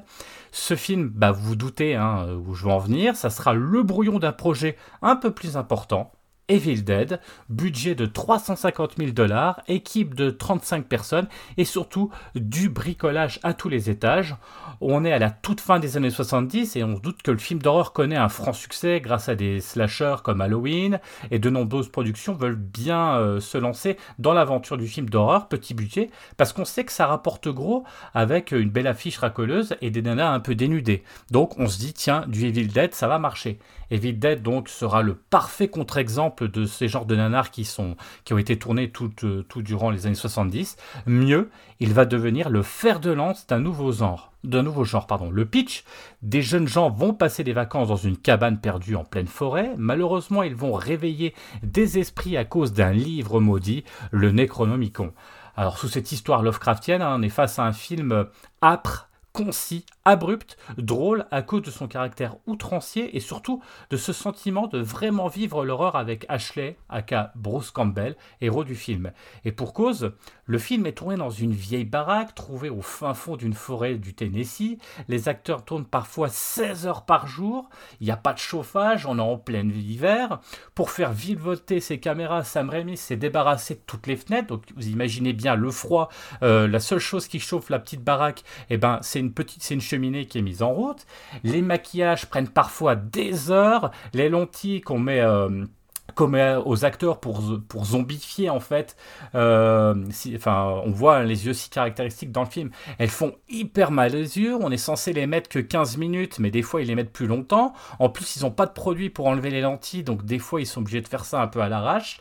Euh, bref, le tournage est dantesque. Ce qui est très particulier, ce qui saute aux yeux de prime abord, c'est que la caméra ne tient pas en place. Elle court partout, d'une pièce à l'autre. Et c'est un procédé qu'on appelle euh, shaky camera, hein, ou qu'on nomme également le procédé de caméra à l'épaule. Alors, c'est sûr que maintenant, c'est quelque chose qu'on connaît, mais euh, d'ailleurs, c'est utilisé beaucoup dans les films de guerre dès les années 90, Le Soldat Ryan, etc. Mais à l'époque, mais à l'époque, c'est vrai que c'est pas quelque chose de très très commun. En parlant de Spielberg, Sam Raimi, toujours euh, dans un esprit de mouvement et de rythme frénétique, utilise, comme dans Les Dents de la Mer euh, ou l'introduction d'Halloween de Carpenters, le regard omniscient. Et ici, le regard omniscient, c'est celui d'un démon de la forêt, accompagné non pas d'une musique comme avec le requin, mais avec un bruit très caractéristique qui marque encore 40 ans plus tard. Je vous mets un petit extrait tout de suite. Ce film est une pierre angulaire dans le cinéma de genre car on sent une vraie qualité d'auteur et une technique incroyable pour un jeune d'une vingtaine d'années. On a rarement vu autant de maestria dans un si petit film et pourtant euh, tellement bricolé. Le public français ne s'y trompe pas et il va rafler plusieurs prix, dont le Grand Prix du Festival du film fantastique de Paris. Mais c'est surtout euh, euh, réputé pour être un des films qui a le mieux marché dans les vidéoclubs et en cassettes vidéo, avec 50 000 cassettes vendues la première année. Il sera diffusé aussi euh, à Cannes en 83. Si vous connaissez pas, bah, je vous invite à découvrir cette première œuvre, qui certes, ça a un petit peu vieilli, mais imaginez en recontextualisant, c'est juste incroyable pour l'époque. On passe quelques années, et un film intéressant, mais bancal, hein, euh, avec Bancal, on en parlait tout à l'heure avec ses amis les frères Cohen, morts sur le grill, pour arriver en 87 et la suite de Evil Dead qui va s'appeler Evil Dead 2.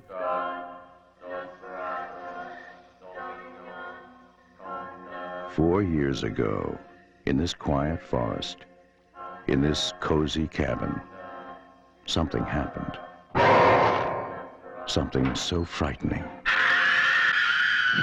Something so deadly. Something so evil. We prayed it would never happen again. Now, from the creator of Evil Dead comes Evil Dead 2. Alors, est-ce que c'est une suite? Hmm, Pas vraiment, c'est une sorte de remake suite avec un ton radicalement différent, parodique et humoristique, proche du cartoon. Le film devait se dérouler au Moyen Âge normalement, mais le producteur qu'on connaît bien, Dino De Laurentiis, hein, trouve l'idée mauvaise et préfère retrouver la cabane et la forêt. On retrouve le personnage principal, Ash, à Bruce Campbell, qui retourne dans la baraque, perdu au fond de la forêt, et le combat va faire rage une nouvelle fois. Pour moi, ce film est ce qu'on appelle un chef-d'œuvre technique, une perle singulière et un film virtuose rare qui met une claque à chaque visionnage. Je l'ai revu encore la semaine dernière, c'est toujours la même claque. C'est simple, il n'y a pas un plan qui n'est pas incroyable. On est à une idée technique par minute. Si vous aviez aimé l'esprit diabolique omniscient du premier film dont je parlais tout à l'heure, eh bien sachez qu'on le retrouve dès le début du film et il emmène littéralement H avec lui pour le traîner dans la forêt à des centaines de mètres euh, de là avec une sorte de gros plan en fichier. Euh, en, euh, du malheureux héros. Ça annonce l'esprit du film. H va en chier grave. La force du film, c'est de proposer un solo de Bruce Campbell sur la première moitié du film. Pour ça, l'acteur s'est physiquement préparé euh, et va se battre contre lui-même, contre lui-même, son double diabolique. Alors on est entre du rêve, de la réalité, une sorte de schizophrénie, on est plongé dans une sorte d'Alice au pays des merveilles en plus horrifique que la version de Lewis Carroll. H, notre héros, lutte contre sa folie en passant pourrait voir ça comme ça à travers le miroir de la maison qui s'anime, les fenêtres, les meubles, les livres, mais aussi euh, il y a une espèce de, trophée de serre qui, est accroché au mur, qui rigole, mais euh, on se croirait dans du Tex Avery. C'est complètement dingue, avec une caméra en constant mouvement. Il faut voir pour le croire. Pour moi, Evil Dead 1 et 2 sont deux faces opposées d'une même œuvre qui se complètent et qui forment un tout. Si le tournage du premier film était sous le signe de la bidouille et du froid glacial, là, les moyens sont plus conséquents, 3,5 millions de dollars. C'est un film de studio, il est tourné dans les studios de Laurentis et euh, dans une température caniculaire, donc ça fait un parallèle au froid du premier. Les moyens techniques du film sont au service de la réflexion et de la mise en scène du maître Sam Raimi. Cela entraîne le film et sa technique vers l'aboutissement d'un style, le cartoon live. En gros, c'est ce c'est le film The Mask et sa prétention à ne faire du Tex Avery live, mais on réussit quoi. On est vraiment là-dedans quoi. Pour moi, c'est The Mask qui réussit. L'esprit burlesque du plastique est complètement présent et magnifié et modernisé hein, par le côté grand guignol. H se bat contre sa main, qu'il finit par se couper, ce qui permettra d'avoir un emplacement stratégique pour une arme plus que pratique, une tronçonneuse vissée à son bras. On voit hein, l'idée de la tronçonneuse, hein, qui était quand même quelque chose aussi d'iconique, avec Toby Hooper par exemple et Massacre à la tronçonneuse, donc on reprend les références euh, d'avant. Concernant le tournage, une chose est sûre, euh, euh, il y a une franche camaraderie qui règne sur le plateau avec une équipe de crack qui assure au niveau maquillage bah, c'était l'équipe de Tom Savini. Hein. Tom Savini, c'est celui qui a fait euh, bah, tous les zombies de Romero, donc c'est pas n'importe qui, mais aussi du Vendredi 13, etc. En revanche, bah, comme d'habitude, on travaille beaucoup, on travaille longtemps et c'est très dur, particulièrement pour les acteurs. Alors, hein, je ne reparle pas de Bruce Campbell, hein, qui fait chaud sur une grande majorité du film seul, mais aussi à l'image du frère Ted Remy, qui joue le rôle de la cultissime possédée Henrietta. Alors, si vous voyez le film, sachez que le liquide épais qui coule de la possédée, qui est accroché à un moment à un fil, c'est pas du, produit créé par les maquilleurs, mais c'est en fait de la transpiration qui a, qui a collé euh, tellement, bah, il, tellement il a chaud, tellement il en et puis que son frère lui dit vas-y continue c'est bien t'arrêtes pas etc donc imaginez un petit peu euh, l'ambiance pour le film. On pourrait parler des heures de film. Je vous laisse l'occasion de le voir ou de le revoir d'ailleurs il passe en ce moment je crois que vous pouvez le retrouver c'est euh, sur euh, le bouquet Canal hein, donc ça vaut le coup en tout cas c'est un succès modéré pour le grand public mais une claque directe pour les fans de films de genre mais aussi pour les cinéphiles qui reconnaissent en Evil Dead 2 une œuvre qui dépasse son style nanardesque genre pour de, ce genre de film, pour proposer une œuvre d'auteur qui fait date. Et c'est ça qui est important, c'est que ça devient une véritable euh, œuvre artistique d'auteur. On termine avec le moins bon pour moi, hein, bien évidemment, des trois. Euh, pas inintéressant, c'est Evil Dead 3, L'armée des ténèbres. Euh, de donne cette fois-ci un budget plus conséquent. On était, hein, vous vous rappelez, on est passé de 350 000, 3,5 millions à 11 euh, millions à Sam Raimi. Alors pourquoi c'est une grosse déception à sa sortie en 92 Car une nouvelle fois, on change de style. Hein. Bon, ça c'est pas grave, on a l'habitude. De registre, on va vers le grand spectacle moyenâgeux. Sam Raimi a pu assouvir son envie de projeter H dans le Moyen Âge et le film commence d'ailleurs directement dans cette période. C'est une sorte de cycle arthurien et des chevaliers de la table ronde, mais en mode burlesque gentil, croisé avec Jason et les Argonautes et le voyage de Gulliver. Euh, loin de l'humour corrosif et violent du 2, c'est ça qui m'embête un peu plus, le film est clairement plus grand public ce qui est pas un mal, hein, mais c'est juste que c'est moins drôle. On sent véritablement que le film a été bridé par la production et le rythme en devient parfois un petit peu bizarre. Il paraît un peu malade ce film, en tout cas son montage, entre moments de pure folie visuelle comme les films précédents avec euh, hein, des scènes encore une fois hein, où c'est la folie, mais des passages un peu plus lents, un peu plus poussifs. on se demande des fois l'équilibre, c'est un équilibre un peu, un peu bizarre. Donc clairement le film sorti en salle n'est pas le montage souhaité par Sam Raimi et c'est bien dommage. L'humour est beaucoup moins slapstick euh, qu'on avait tout à l'heure, mais joue sur plutôt l'anachronisme de la situation une sorte de, bah ouais, je vais le dire, une sorte de, visiteur inversé un peu, hein, si on veut. Et malheureusement, bah ça prend pas toujours. On retient évidemment euh, les petits H créés à la suite d'une destruction d'un miroir, et surtout, bah on retient H qui est encore plus badass et surtout encore plus débile, misogyne, antipathique, le symbole de l'anti-héros, mais qui va définitivement rendre le personnage de H iconique et culte. Il y avait même une fin normalement du film où il était censé sacrifier des petits enfants euh, sur l'hôtel euh, du, grand méchant. Alors ils se sont dit c'est peut-être un peu trop violent, on veut pas le faire, mais c'est pour montrer quelque part le, le rôle de H euh, qui va être de plus en plus euh, poussé, voilà, et c'est vrai que c'est extrêmement drôle à ce niveau-là. Il restera un combat dantesque avec une armée de morts impressionnante pour l'époque, hein, avec un hommage à Ray Harryhausen en stop motion, mais aussi en matte painting, parce que forcément ça coûte cher, on n'a pas forcément des milliers de moyens, donc il y a beaucoup de gens aussi qui sont peints pour faire les squelettes, euh, et pour garnir effectivement la masse d'armée de squelettes, mais c'est vraiment euh, très très intéressant et très très sympa à voir. Il devait y avoir une suite où Ash arrivait normalement dans le futur face à des robots pour continuer de se battre, elle n'existera pas, mais finalement c'est plusieurs décennies plus tard que la suite de notre personnage H est de retour avec la série H versus Evil Dead en trois saisons. Et euh, alors j'ai commencé la série aussi, un premier épisode réalisé par Sam Raimi lui-même, reprenant la suite directe de son personnage fétiche. Et franchement, on, perd pas au change, on a l'habitude, on remet nos chaussons. Et, c'est bien bien pour un, c'est bien bien filmé. Et c'est plutôt une excellente série, en tout cas pour le début. Euh, je vois euh, Dim qui acquiesce, je pense qu'il aura, et puis, et puis Yao aussi, donc ils auront peut-être quelques commentaires à faire.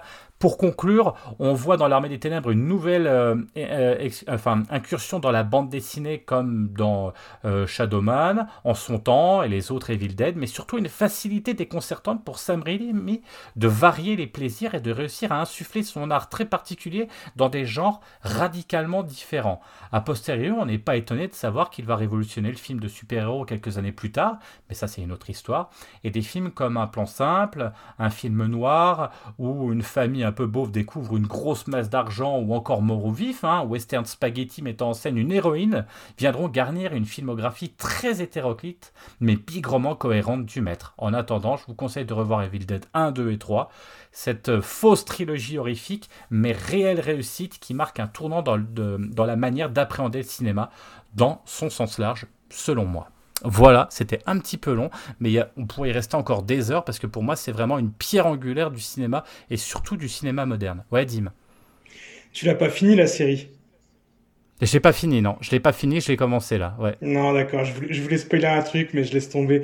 Et du coup, tu penses quoi aussi du remake qui était sorti, je crois, en 2014 ou 2015 Je euh, je l'ai. Alors, je confonds, je confonds avec l'autre film de Sam de Sam Raimi, je crois, euh, dans les ténèbres ou je sais plus quoi, avec une que j'avais ah adorée, mais je crois que je l'ai pas vu, j'ai pas le souvenir. Jusqu'en enfer. Bah le remake de, du, de Evil Dead, il est, il est pas mauvais. Ils ont essayé de faire autre chose, euh, un truc, euh, enfin de revenir un peu aux sources plus gore et sombre que le premier, enfin comme le premier. Et moi je l'ai pas trouvé si mauvais que ça. Ah. Ah non, moi, c'est juste que je suis pas fan de films d'horreur. J'ai été, j'ai fait l'erreur justement d'aller voir ce film. Et j'ai pas dormi depuis, pendant un mois. Hein. Ah, le, remake, il est très violent, très gore et hein. très sombre. Ah il fait bien flipper. Et euh, là, il va voir aussi un nouveau Evil Dead hein, qui, doit, qui est produit par Sam Raimi, euh, Evil Dead Rise, il me semble. Ouais, j'ai entendu ça. Qui a un petit côté euh, The Red, où ça va se passer dans un immeuble ou qui va être infesté, c'est les Deadite, je crois, c'est comme ça qu'on les appelle, les monstres dans Evil Dead. ouais, c'est ça. Ouais, ouais. du coup, ça a l'air d'être plutôt pas mal aussi, ça on va voir. Mais, euh, mais le remake, euh, j'ai dit un petit, un petit coup d'œil, c'est assez intéressant. Ouais. Julien, toi, euh, bah, Sam Raimi bah, J'ai aucun souvenir du 3. C'est-à-dire que autant le 1 et le 2, le 2, je l'ai vu des dizaines, dizaines de fois quand j'étais plus jeune, mais alors le 3, j'ai aucun souvenir. Donc euh, je, me disais, ouais, chez Sam Raimi, en fait, faut éviter les trois. Hein. Bon, j'aime bien Spider-Man 3, mais c'est toujours un peu là où ça baisse un petit peu, tu vois, en qualité. Mais voilà, non, pour le 1 et le 2, je suis totalement d'accord avec toi. Pour moi, c'est des pierres angulaires euh, du, cinéma horrifique euh, sans, sans, souci, quoi. Tout le 2, moi, c'est vraiment que le 2, je préfère. Hein. Ouais, bah après, puis on passe au-dessus du, du, film d'horreur, justement. Hein. là, on est dans le dans, dans l'humour, ouais. Ouais, Dim. Ouais, pour moi, Evil Dead 3, à un moment donné, c'était un petit peu comme euh, bah, Mad Max 3 ou euh, Conan, la suite de Conan le Barbare. C'était des suites pour moi qui n'existaient pas, que j'arrivais pas à regarder.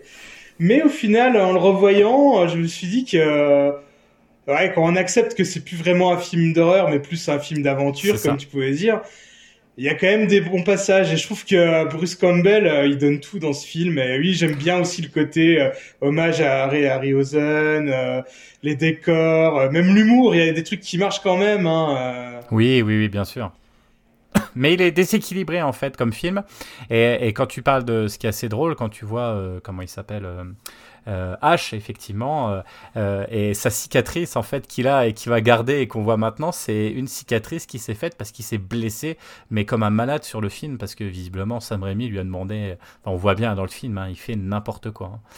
Mais, ah, il aime bien, il aime bien maltraiter Bruce Campbell. Hein. Même dans la toute petite apparition dans Doctor Strange, il s'en prend quand même plein la gueule.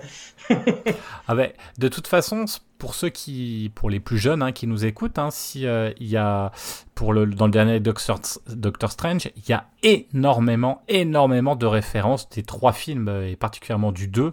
Euh, c'est un truc de fou quoi. Il y en a plein, plein, plein quand il se bat contre sa main et tout. Ouais, Dim. Ouais, non, je voulais juste aussi dire, parce qu'on on parle de Bruce Campbell, mais quel acteur ce mec. Alors, il joue pas super bien. Il est toujours un peu à la limite de, de mal jouer. Il, Hmm. il en fait des tonnes, il en fait des caisses et tout. Mais qu'est-ce qu'il est drôle, quoi. Il a une tête, ce gars. Et, et ouais, c'est limite plus un cascadeur qu'un acteur, ce gars. Euh, Quand tu vois tout ce qu'il fait, ouais, dans le 2, quand il se bat contre lui-même et tout. Enfin, il est, ce mec, il est fou, quoi. Et même dans la vraie vie, il a l'air complètement taré. Euh, Tu lis ses interviews, euh, il déconne à mort et tout. Enfin, il est, il est génial, ce gars, quoi. Bah, je sais pas si vous aviez vu un film qu'il avait tourné où il jouait un sosie de d'Elvis Presley. Ouais, voilà, ouais, c'est ça. Ouais, excellent. aussi. Comme Ouais. c'est un peu du, du grand n'importe quoi. Ok, on Mais moi, on passe me demande pas mon au- avis, moi. euh, Ah, mais excuse-moi. Yao, ouais, désolé. Yao, excuse-moi, je te croyais, je croyais que t'avais coupé ton micro. Mais toi, oui, justement, toi, t'as vu plutôt la. T'as vu la. Alors en fait, moi, ça me réveille. Non, je, je suis totalement passé à côté du 1 et 2. Et même dans ma tête, pour moi, Evil Dead, c'est le 3 en fait. C'est vraiment le 3. Attends, c'est marrant ça. Parce que moi, j'ai Ah ouais, connu. ça, euh, en, en même pas, j'avais même pas vu, j'avais vu juste des bruits, mais c'est le, le fameux passage avec les, squelettes qui m'ont fait penser justement à Jason et les Argonautes, vu que j'étais à fond dans Ray- j'adorais ce- cet artificier, enfin, ces, créateurs. Donc, euh, moi, j'adorais les FX par, par ce biais, et notamment. euh, Ah, les chocs des titans. Donc, euh, voilà, donc pour moi, euh, Sam Raimi, c'était Evil Dead 3 et Darkman. Je crois que même j'ai vu Darkman avant le Evil Dead 3, je sais plus comment. Si je dis pas de bêtises en termes d'années, ouais. Ouais. Et en même temps, c'est logique quelque part parce que normalement, on était censé avoir l'âge de regarder plutôt Evil Dead 3, qui était le film un petit peu euh, pour nous, les gamins, parce que ça faisait pas trop peur et c'était un peu des films d'aventure à la. Effectivement, même presque pas loin des Goonies, presque j'ai envie de dire, mais il y a le côté aventure. Euh, Il n'y a pas trop de sang, ça fait peur, mais alors que le 1 et le 2, surtout le 1, enfin là, c'est plutôt du traumatisme hein, quand on regardait ça. euh, et puis on était là pour le Et coup, euh, c'était moins des films pour nous. Donc ça m'étonne pas que tu dises ça. Et c'est marrant. Ça m'étonne pas, c'est Et logique. Sam Raimi, c'est un peu comme, enfin, toute propo- proportion gardée, c'est un peu James Cameron entre, euh, enfin, sa saga Evil Dead, c'est comme Terminator. Pour moi, il y a le Terminator, Terminator 1 qui est vraiment genre vidéoclub, et le 2 qui est grand public, mais grand public plus plus, vraiment, c'est une masterclass ce film, et c'était, ça me faisait toujours rigoler de voir. Pour moi, c'était limite un film familial de 2 par rapport au premier. J'ai toujours vu les Evil Dead 1 et 2 des films justement de genre, et le 3 c'était un film familial. Et ouais, pour moi, ils n'existaient pas les 1 et 2 en vrai. Et j'ai découvert, euh, bah, notamment en m'intéressant au cinéma, en m'intéressant à Sam Raimi. Et, et j'ai vu le remake justement euh, pour me faire une idée. Parce que moi, le 1 et le 2, à chaque fois que je les vois, j'ai toujours l'impression que ça va pas me faire peur. C'est vraiment des trucs de briques et de broc. Et c'est un truc pour moi que ça a très très mal vieilli. En fait, si je le vois maintenant, je pense que malgré le fait que tu l'aies vendu, culte et tout, je pense que j'arrêterai pas. Je trouve ça trop mauvais en fait. N'ayant pas grandi avec. Le- Et une vision de maintenant. Le- J'ai déjà vu des bruits, mais pour moi, c'est. Peut-être que le 2, c'est peut-être euh, Ouais. plus. Enfin, meilleur dans la fabrication que le 1. Enfin, de ce que je Et le, le, le 2, t'as le côté cartoon, qui fait que c'est en fait, t'es devant un Tex Avery violent. Enfin, tu sais, une espèce de. ou Chuck Jones, tu vois. Mais le 1, c'est vraiment plus sérieux. Bip et le coyote, mais bon. Alors que le 1, il y a ça, c'est c'est pas drôle. Enfin, ah, d'accord, je crois que c'est Tu vois, je, peur. confondais, je croyais que le 1 c'était drôle. Et que le 2 aussi c'était Ah, drôle non, en non. fait. Tous les deux c'était drôle. Non, non, bah le 1 est drôle parce que ça va loin et parce qu'à un moment il y a du sang partout, ça gicle, ça machin, mais c'est pas, c'est drôle par route, comme je disais tout à l'heure, par Ouais, à cause de le, côté euh, Mais pour- outrancier quoi. mais pour moi, je le la- 2 est, ouais. Le 2 c'est un vrai hommage à Tex Avery et au slapstick quoi. Vraiment, on est là dedans quoi. Ouais, Julien. Mais après, ça, tu sais, c'est toujours marrant la perception que tu peux en avoir. C'est tout à l'heure le film dont tu parlais, c'était jusqu'en enfer, le, celui qu'il avait fait. Ouais, euh, ouais, je savais plus, ouais, c'est ça. Et, ouais, et tu vois, par exemple, moi, je, je me souviens, je l'ai vu avec ma femme qui est très. euh, Enfin, quand il y a des films d'horreur, elle a un, côté un peu viscéral qui fait qu'elle a du mal en fait à regarder. Alors que tu vois, nous, dans la salle, je me souviens, les gens ils rigolaient. Moi, je trouve que c'est un film qui est assez drôle. Alors que parfois, le, le côté euh, horrifique, ça peut complètement te glacer. Je sais qu'aussi. euh, Greg avait vraiment, vraiment flippé pendant Jusqu'en Enfer, alors que pour moi c'est plutôt une comédie horrifique, tu vois. Je trouve que les effets qu'il emploie dedans, et pareil pour Evil Dead 2, pour moi c'était plus cet esprit-là, d'avoir un film qui est euh, presque humoristique, quoi. Ah bah oui, oui. Ça dépend de la, de la perception que tu as et de la réception que, euh, que le Bah. spectateur en a, quoi. Après le deuxième est clairement drôle. C'est Oui. drôle le Ouais, deuxième. Mais pour Ouais, certains, le- ça peut faire peur. Tu vois, je pense Ouais, après il y a quand même euh, quand euh, enfin voilà, il y a des il y a la main, la main quand elle, la main elle, elle parle, elle rigole, c'est ridicule. Enfin, je veux dire à un moment euh, là bah, revu j'ai terminé hier hein, donc euh, donc euh, je l'ai vu en plusieurs fois mais c'est enfin c'est de l'humour, c'est de l'humour et ça et là autant le 1 tu peux flipper à cause de l'ambiance poisseuse, crade etc. autant le 2 clairement t'as plus peur, même les monstres ils font pas peur, ils ont des têtes de cons hein, franchement c'est mais voilà, mais c'est même, il y a des trucs, ouais, mais c'est, mais c'est, les mouvements de caméra qui sont impressionnants et, que, c'est pour ça que quelqu'un vraiment a conseillé, si vous en avez jamais vu, voyez le 2 parce qu'en termes techniques, c'est, enfin tous ceux qui ont voulu faire, c'est ce que je dis, mais vraiment tous ceux qui ont voulu faire du cinéma, quand ils ont vu ce film-là, ils se disent mais putain, mais c'est ça que t'as envie de faire quoi. Et fait partie comme les Cameron, comme les Spielberg, comme euh, d'autres grands de gens où tu, sens qu'il y a une patte et tu te dis mais c'est ça le cinéma et c'est pour ça que j'ai envie d'en faire quoi. En tout cas moi c'est vraiment le ressenti que j'ai euh, quand j'avais vu euh, ce film à l'époque et je pense que il n'y a pas un gars qui a vu le film qui est en école de cinoche qui s'est pas dit putain j'ai envie de faire du Sam Raimi ou j'ai envie de prendre ma caméra, l'acheter etc. De faire des trucs bouger dans tous les sens, tellement c'est impressionnant. Enfin bref, on pourra en parler des heures. Euh, Yao, ouais, tu voulais rajouter quelque chose Du coup, il faudrait que je les revoie, mais vu mon rapport au film d'horreur, je crois que j'aurais du mal. Et c'est pour ça que j'ai préféré regarder la série, comme on en parlait tout à l'heure avec, euh, avec Dim. Et vu que j'étais pas du tout dans l'univers, j'ai regardé par curiosité, j'ai adoré les trois saisons et je, suis même déçu qu'elle soit pas reconduite la série. Bon, moi, ça aurait vite tourné en rond, je pense, à un moment donné.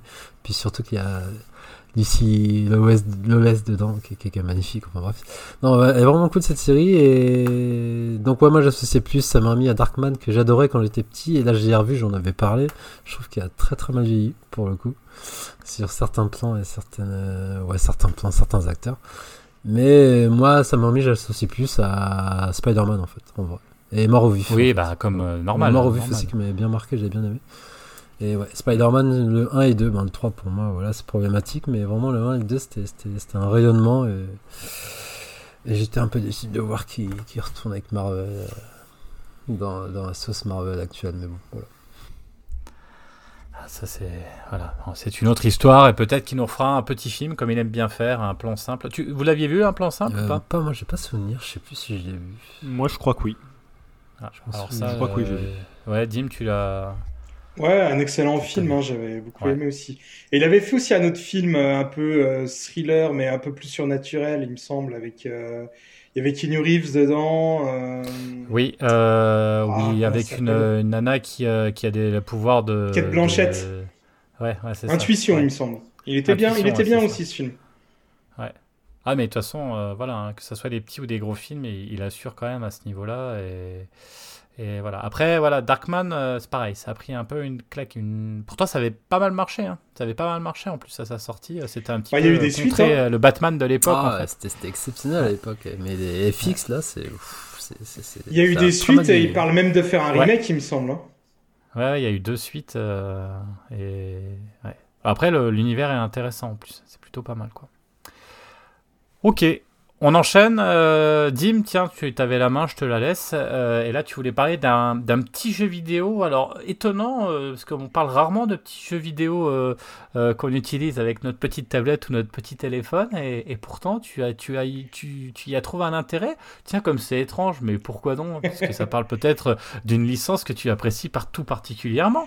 Alors, un jeu vidéo, je sais même pas si on peut le qualifier comme ça. Hein. je dirais peut-être même plus drogue. Et ouais, il me semble que c'est peut-être même notre toute première review d'un jeu mobile. Euh, donc ouais, comme je l'ai annoncé tout à l'heure, bah, en ce moment, hein, je me suis mis à Marvel Snap et euh, bah, tout le monde parle de ça. Et, je sais pas si je vais avoir euh, grand chose de plus à dire, mais euh, voilà, hein, je me suis bien fait avoir par ce truc parce que ouais, tu, on devient vite accro.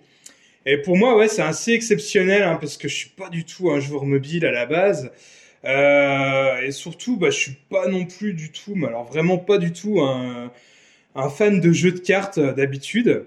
Euh, par exemple, même dans The Witcher ou Assassin's Creed Valhalla, euh, c'est le genre de truc que je faisais jamais. Euh, ça m'a toujours saoulé et ça me coupait un peu, on va dire, du, du vrai jeu d'exploration. Mais là, voilà, le seul truc qui m'a fait essayer au-delà de la hype générale, bah, ouais, c'est l'effet Marvel et surtout la collectionnite, hein, moi c'est vraiment un truc que j'adore dans les jeux vidéo, euh, ramasser des trucs, les, les, collectionner.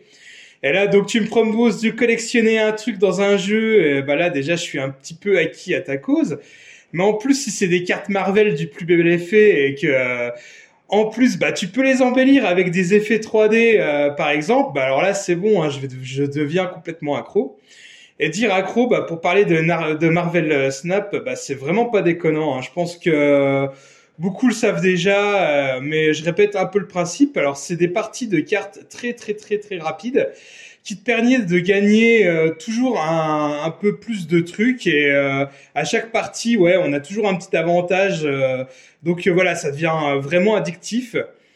Et euh, moi, en plus, je suis le genre de gars un peu feignant. Hein. J'aime pas trop m'infliger euh, ce type de jeu avec plein de règles, euh, avec tout ce qui est cartes et tout. Généralement, ça me saoule vite. Et ben là, c'est hyper simple. tu as un board avec trois terrains et tu dois déposer des cartes avec différentes puissances en lien avec les persos Marvel dessus. Tu peux déposer, déposer quatre cartes sur chaque terrain et celui qui a le plus de points sur au moins deux terrains remporte la partie. Euh, et les terrains reprennent des lieux iconiques de, de Marvel et sur ceux-ci, bah, il y a des spécificités et chaque carte a aussi des pouvoirs particuliers.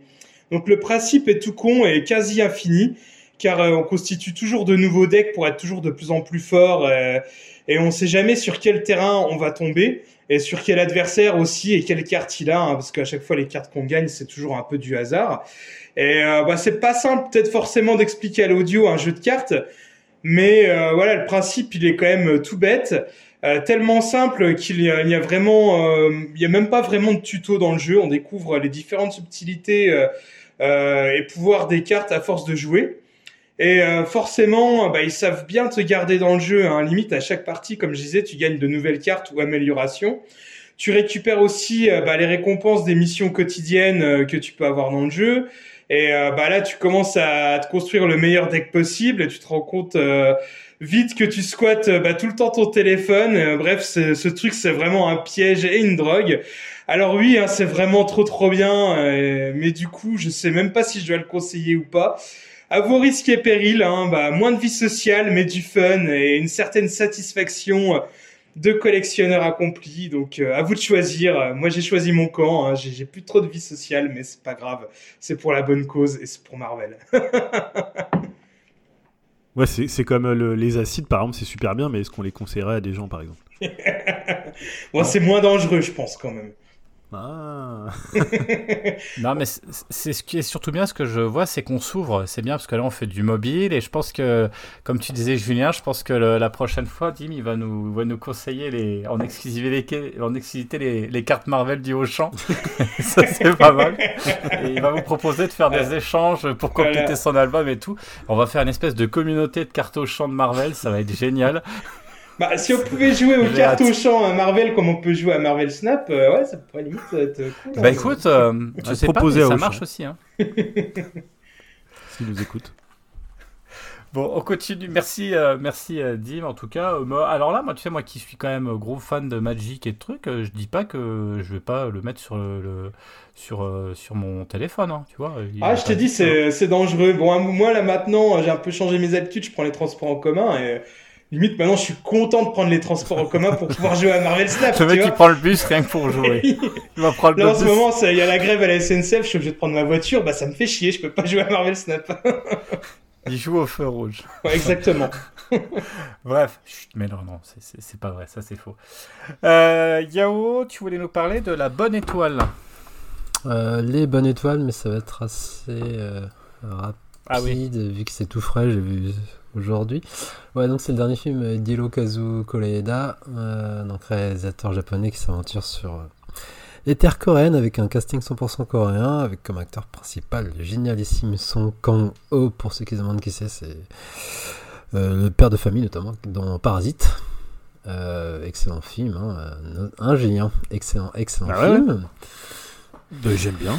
Pas, oui, pas le meilleur, euh, pas le meilleur mais très bon. Qui a été récompensé lors du festival de Cannes euh, du prix d'interprétation, amplement mérité, je trouve.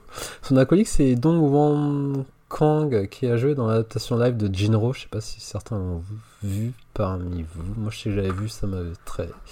J'étais assez déçu. Il a joué dans Péninsule, je crois que c'était la suite de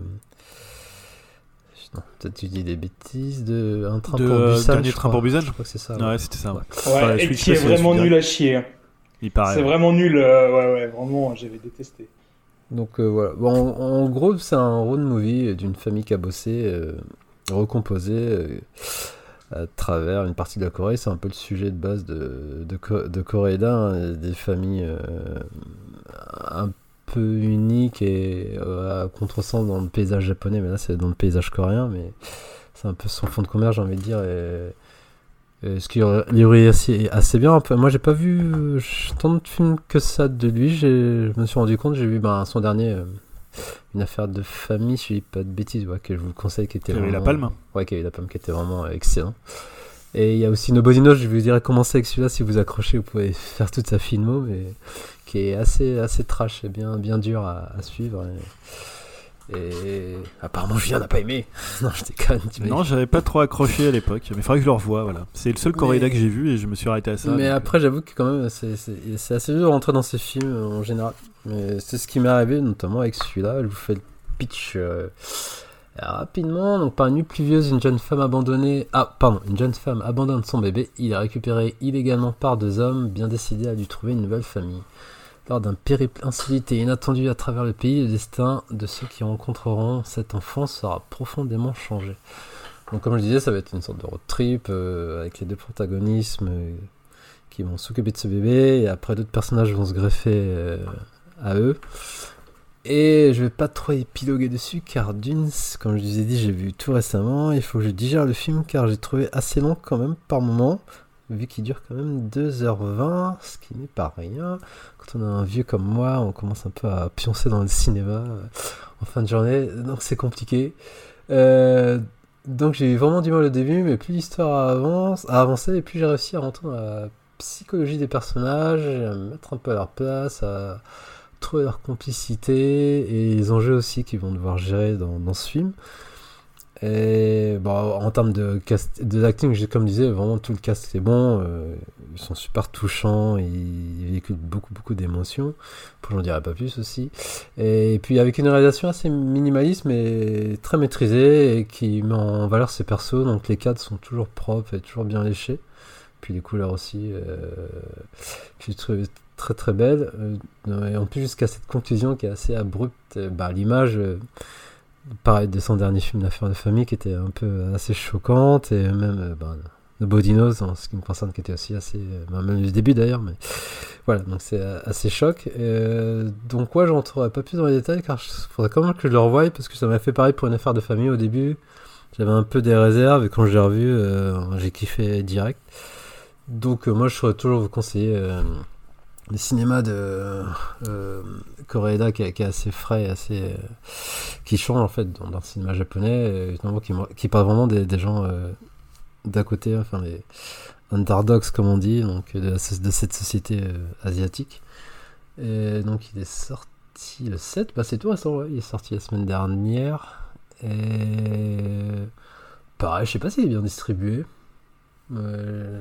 Euh, sais pas du tout. Bon, il a toujours il a, il a son public en France Ouais. notamment. hein, c'est- ouais. Et donc ouais, après c'est quand même 2h20 et de dialogue globalement, mais ça fait très road movie US, donc c'est, je trouve que c'est assez pas mal comme proposition et en plus c'est sa première euh, réalisation avec des coréenne, castings coréens. donc, euh, ouais.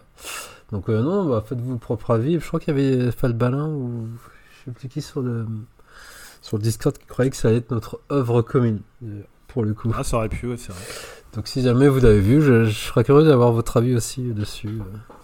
J'ai pas encore lu les critiques aussi des journalistes pour savoir ce qu'ils en pensent. Donc euh, voilà, c'était ma dernière euh, œuvre euh, perso. J'aurais pu aussi parler de, de plein d'autres films, mais je me suis focalisé là-dessus. Un peu truc Tu arty. conseilles euh, comme petit film pour aller voir en famille à Noël? Ouais, grave.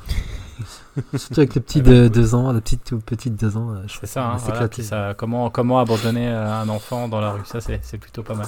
Très Merci. Yao Ouais. pour euh, merci Yao pour ce conseil. On va enchaîner avec du jeu vidéo et euh, bah alors là c'est du lourd là, pour Ah le ouais, coup, il là, paraît, c'est ouais. gros. Ouais. C'est- il paraît J'hésite toujours à le prendre donc on va voir si tu arrives à me convaincre. Ah, je sais pas. T'as fait le premier? Ah bah je les ai tous Ah, fait. ouais. Non, mais le précédent, j'entends le premier. Oui oui je l'ai fait. Oui oui je l'avais fait aussi. Ouais, Donc je vais parler de God of War Ragnarok. God of hein, War, on l'a annoncé dans le sommaire, mais évidemment je dis le premier parce que c'est la suite directe de God of War de 2018. hein. Donc où Kratos était, euh, était dans la mythologie nordique avec son fils Atreus. Euh, alors je sais pas si je vais, je sais pas si je vais te convaincre d'y jouer parce que c'est quand même un peu une déception pour moi God of War Ragnarok. Alors je vais être un peu à contresens de toute la, presse euh, jeux vidéo, même si j'ai vu quand même des gens qui avaient moins aimé que le côté dithyrambique du, de, des tests, hein, puisque c'était un, des jeux les mieux notés cette année avec Elden Ring. alors voilà, déception, c'est toujours, encore une fois, ce que je vais vous dire là, ça veut pas dire que c'est un mauvais jeu, c'est même un, plutôt un bon jeu, mais la déception, elle est toujours à la hauteur de l'attente que tu peux euh, que tu peux placer dans un jeu euh, en début d'année. Et moi, j'avais beaucoup aimé euh, God of War 2018. C'est un jeu que j'avais d'ailleurs platiné que j'avais fait vraiment à 100% tellement il m'avait plu. alors, je vais pas m'attarder sur le débat du côté 1.5 parce que en fait, c'est une suite directe de celui de 2018 et évidemment qui capitalise sur ce qu'avait fait Santa Monica Studio à l'époque de God of War 2018, c'est-à-dire de renverser la table et de plus faire un beat'em classique, mais d'en faire une sorte de jeu solo narratif avec notamment bah, cette caméra derrière, euh, derrière euh, Kratos et ce plan séquence euh, du début à la fin. voilà, donc un, plan séquence un peu faux parce que parfois voilà, il, rusait un petit peu, mais c'était quand même une claque à l'époque de, voir ça et de surtout d'arriver à montrer comment il pouvait réinventer une licence qui semblait quand même un petit peu, bah, un peu engoncée dans ses, dans ses chaussons et qui évoluait plus trop. À la fois le 3 avait pas trop évolué et encore moins Ascension. Euh, voilà donc. Bah, surtout, excuse-moi Julien, qui est arrivé peut-être à son paroxysme, quoi, parce que c'était, on est arrivé à quelque chose qui était euh, topissime et pour faire mieux que ça, voilà, il fallait changer de style. Excuse-moi. Ouais, ouais, c'est tout à fait ça. C'est-à-dire que tu étais arrivé au maximum et à un moment donné, bah, refaire la même chose, ça avait plus trop de, sens. Alors, premier problème du jeu pour moi, bah, c'est la construction. Euh, il y a en fait un, un hiatus encore plus grand que dans le précédent entre l'histoire principale et on va dire les quêtes les à côté, comme si en fait tu as l'impression que les devs s'adressaient à deux publics différents. Euh, et bah, l'histoire principale, elle rejoint en fait. C'était déjà un petit peu le cas dans le précédent, mais là on est vraiment dans les standards des triple A narratifs des PlayStation Studios. Euh, bah, évidemment, euh, notamment, bah, on pense forcément à Naughty Dog et à Last of Us, mais dans ce côté solo narratif, ce côté un peu où on, t'as l'impression que tout est une cinématique géante mais jouable, c'est quand même un peu moins réussi que, Last of Us. Euh, donc voilà, évidemment, c'est extrêmement narratif. Il n'y a pas un level dans ces séquences-là. Hein. Là, je parle vraiment de la partie histoire principale. T'as pas un level design qui est très très développé. Euh, d'ailleurs, il y a un exemple qui m'a beaucoup fait rire dans le jeu, c'est qu'à un moment, tu récupères un masque euh, qui te permet en fait de savoir où te diriger. C'est-à-dire quand tu le sors, il clignote et il vibre et euh, ça te dit bah faut aller à cet endroit-là. Sauf que en fait le level design de ces séquences, bah, c'est littéralement un seul passage possible et pas du tout d'autres passages. Donc en fait, bah ouais, la porte elle est là, bah, le truc, le chemin il est ouvert, le masque il clignote. Ouais, j'avais bien compris que c'était là qu'il fallait aller. Donc euh, c'est complètement. c'est à la fois, ça m'a beaucoup fait rire parce que je me suis dit, mais alors je comprends que c'est un ressort narratif parce que dans l'histoire que ça raconte, le masque il est hyper important, mais en termes de jeu, en termes de, en termes de game design, c'est complètement crétin quoi. Parce que, effectivement, parfois tu as des petits passages secrets qui vont s'ouvrir, mais c'est des passages parce que tout était fermé ailleurs, donc tu te dis, bah, il va bien avoir un passage à un moment donné, mais c'est quand même assez, euh, assez risible. Euh, donc c'est des passages très fermés en couloir qui recyclent en plus euh, ad nauseam toute les mêmes mécaniques. Euh, alors, tu as notamment cette mécanique avec les, grues. Là, tu as l'impression qu'il y a des grues partout dans, le, dans, le, dans, le, dans les royaumes de Nain. Tu as l'impression que les nains, ils ont coopté toutes, euh, toutes les régions pour mettre des grues. C'est pas trop pourquoi, donc c'est des grues que tu dois faire tourner. Alors, la mécanique en soi, elle est plutôt cool parce que ça fait tourner en fait, euh, ça fait tourner ta grue et tu peux t'accrocher, passer à un autre endroit. Mais sauf que là, c'est 10, 10 fois, 15 fois qu'ils vont le réutiliser. Pareil pour les. tu as un système avec. T'envoies ta hache, donc la hache Léviathan, tu l'envoies sur des surfaces réfléchissantes et ça te permet en fait d'ouvrir, de casser des cristaux, ou parfois d'attaquer des ennemis, ce qui est plus intéressant. Mais sauf que tu vas l'avoir, alors ok, c'est sympa une fois, deux fois, trois fois, mais dix fois dans un même niveau, euh, bah, au bout d'un moment, t'en peux plus. Euh, donc c'est toujours un peu de ces mêmes styles d'énigmes. Et, et, voilà, c'est un côté très fermé, très basique du level design où vraiment on cherche à te raconter l'histoire, à te faire parler les personnages.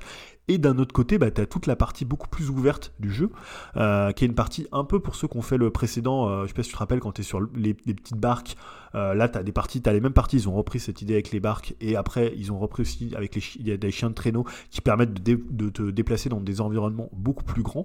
donc là, pour le coup, le level design, il, se, il, est beaucoup plus intéressant. Il s'épanouit beaucoup plus que dans la partie très fermée du jeu. Donc c'est là où tu vas avoir le loot le plus intéressant. Tu vas avoir les ennemis les plus plus intéressant. Tu vas avoir peut-être un petit peu moins d'histoire, un petit peu moins de narration, et en même temps pas forcément, parce qu'on est parfois proche des, des, quêtes annexes un peu à la Witcher, un peu moins bien écrit quand même. Hein. Quand je disais à l'époque c'est les meilleures quêtes jamais écrites dans un jeu vidéo, bah clairement pas, non vraiment pas. Mais elles sont vraiment très très sympas parce que là c'est un moment donné où bah, tout se mêle, c'est-à-dire que tu as un level design qui est plus intéressant, c'est plus ouvert, hein, même si c'est plutôt c'est pas du monde ouvert, c'est une sorte de hub un peu comme le premier. Et là, pour le coup, toute la partie sur les terres brûlées, sur le cratère, c'est vraiment les meilleurs moments du jeu.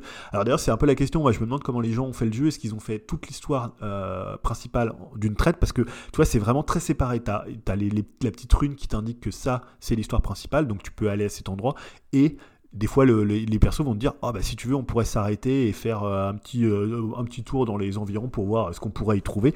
Alors, donc, vraiment, il y a vraiment, tu vois, deux chemins presque très très différents, encore plus euh, marqués que ce qu'il y avait déjà dans, dans, le premier. Et honnêtement, les quêtes annexes, voilà, moi je les ai trouvées vraiment passionnantes. Euh, vraiment intéressante et euh, moi j'ai fait un peu j'ai alterné. C'est à dire quand je me faisais un peu chier dans la partie principale je me disais bon allez je vais aller faire un peu les quêtes annexes et je restais souvent 2-3 heures sur les quêtes annexes parce que ça me captivait. Mais le scénario principal j'étais vraiment euh, bah, un peu gêné parce que le problème, l'autre problème du jeu et de l'aventure principale, c'est l'écriture de l'histoire. moi, j'ai trouvé ça très peu passionnant. C'est pas tellement épique, à part le début du jeu qui est très épique, la fin du jeu qui est très épique, et une ou deux scènes au milieu, mais le reste du temps, bah, contrairement au premier, il y a beaucoup d'allers-retours, il t'envoie vraiment à des endroits où ça sert pas grandement le scénario. Euh, c'est un peu va voir là-bas si j'y suis et tu reviens parce que voilà il y, a des, y a différents personnages et tu vas avoir des, des, ils vont souvent coller deux petits groupes de un petit groupe de personnages et ils vont les envoyer à tel ou tel endroit. Euh, bah tu vois on sent que Santa Monica ils ont vraiment choisi la voie du solo narratif à la Naughty Dog, mais il y a beaucoup de séquences un peu poustiques, des cinématiques interactives un peu déguisées et bah moi j'ai pas trouvé ça très bien écrit. Je sais qu'il a eu le best narrative euh, cette année au Game Award, mais par exemple tu vois toute la romance adolescence avec Atreus et euh, un autre personnage, euh, Angar Boda. J'ai trouvé ça hyper euh, basique, quoi. Moi, on est loin de l'écriture de Naughty Dog, notamment dans Left Behind, où il y avait cette histoire entre Ellie et un autre personnage, donc une histoire adolescente. pareil, pour, j'ai trouvé que cette année, Requiem, même si c'est un jeu qui a plein de défauts, faisait beaucoup mieux dans la relation entre les enfants et les adolescents, entre Hugo et Amicia. Là, honnêtement, en plus, comme ils n'ont pas un outil de capture de visage ultra perfectionné comme Naughty Dog, bah finalement tu ressens pas grand chose euh, sur ces séquences là. Puis, excuse-moi, je te coupe, hein, mais quand tu vois par exemple un triangle stratégie euh, avec le scénario où vraiment tout est. Enfin, ça me fait halluciner quand même. Des fois, c'est vrai que tu te dis, euh, les, les, les, les, remises de prix, des fois, tu te dis, bon, est-ce qu'ils ont joué à tous les jeux? Que, Alors après, honnêtement, je, suis en minorité parce qu'il y a plein de gens qui trouvent que c'est un des jeux les mieux écrits et que narrativement, ça tue. Mais voilà, moi, je trouve pas du tout. Et le corollaire de ça, c'est que moi, c'est le principal grief que j'ai contre le jeu et contre l'écriture du jeu, c'est qu'en fait, ils ont extrêmement, ils ont vraiment cherché à humaniser les personnages de God of War. Alors, c'était déjà un petit peu le cas, puisque tu avais cette idée que bah, Kratos, il était père de famille, donc il se posait un peu des questions de comment il va élever son enfant, comment il va en faire, va pas en faire devenir euh, un nouveau dieu de la guerre. Et puis Atreus, lui, c'était un enfant adolescent, une sorte d'adolescent qui se posait plein de questions sur son origine. Donc, c'était déjà évoqué, mais je trouve qu'il gardait quand même cette espèce de mythologie avec des personnages, tu vois, comme Baldur qui était euh, vraiment qui envoyait du lourd. Là, il y a que, à part Heimdall, qui est un perso un peu bas du front, très mythologique, le reste des persos, alors tu te retrouves toujours dans la maison des nains, là, euh, Indri et Brock, là, et euh, tu es là à boire des bières, à dire, tiens, à faire un plan d'attaque, tu fais ta manque, c'est l'agence touriste, ils sont là, ils se disent comment on pourrait faire pour aller attaquer Odin et aller à Asgard, tout ça. Et honnêtement, le côté mythologique, le côté presque mythique qu'il y avait dans les autres God of War, là, c'est totalement, totalement dévitalisé, en fait. C'est vraiment des personnages avec des problématiques humaines, et tu vois, par exemple, on parlait tout à l'heure de Hades. Hades, je trouve qu'ils arrivaient à garder des problématiques, un peu les mêmes d'ailleurs, les relations qu'il y avait entre euh, Hades euh, et, Zagreus, entre tous les dieux de l'Olympe. Et mais les dieux de l'Olympe, ils étaient au-dessus des humains. Ils n'étaient pas au niveau des humains. Ils n'avaient pas des problématiques de savoir est-ce que mon fils il va revenir alors qu'il est parti avec euh, une, une, il est, on sait pas trop où il est. Tu vois, c'est, je trouve qu'ils l'ont tellement humanisé que ça en devient, moi j'ai trouvé presque ridicule. Alors je sais que c'est a plein de gens qui ont aimé parce que ça les a touchés, parce qu'il y avait un rapport à la filiation, mais tu peux faire un truc de filiation tout en gardant ce côté euh, mythique et mythologique qu'il y avait dans les précédents God of War quoi. Euh, surtout, surtout le personnage quand même qui est quand même une c'est une brutasse. Enfin, il a buté toute l'intégralité des dieux qui existent sur Terre quoi. Oui. Donc à un moment donné, tu peux pas. Tu il, regrette un peu, il regrette un peu. Oui, enfin bon, il a pas regretté pendant des années, tu sais, le mec, tu te demandes pourquoi il arrête. Et c'est ça qui est presque aussi presque un petit peu dommage. À la limite, tu crées une nouvelle licence, mais tu, parce que c'est compliqué quelque part. Tu peux, tu lui essaies de lui enlever le côté badass qui te plaisait avant et tu essaies de justifier des choses qui sont pas excusables en fait. ça Bah, fait un peu et, bizarre. et surtout que tu as ce côté où euh, il va casser des monstres, tu les, les finishes sont toujours hyper impressionnants, où il éclate des monstres, il leur fout des trucs dans les tripes, et même il coupe des têtes et tout ça. Et après, quand il va revenir, il va dire Ouais, ça serait bien quand même qu'on arrête un peu de faire la guerre et que Atreus, il, il part pas non plus du côté obscur à buter tout le monde, tu vois. Donc il y a toujours un peu ce côté. Alors, c'est toujours dans les jeux vidéo, hein, quand tu joues à Last of Us, finalement, euh, tu te dis, bah, euh, ou un peu Tomb Raider, tu sais, où quand elle va tuer euh, son premier animal, elle va être dévastée, alors qu'après, elle va tuer euh, 55 humains à la chaîne euh, sans aucun souci, quoi. Ouais, Yao Bah, il est papa, c'est normal, les gars. Oui, mais à- autant dans le précédent, je trouvais que c'était plutôt bien fait les questions qu'il pouvait se poser, le côté il voulait pas le laisser, euh, tu vois, devenir un peu ce que lui il avait été. Il y avait le rapport aussi avec la mère, avec Faye, qui avait, euh, voilà, où ils allaient mettre les cendres euh, tout en haut de cette cette montagne. Il y avait quelque chose qui était assez noble dans ce là. Là, je Et il restait bourrin. Et il restait et il bourrin. restait parce que les- bourrin.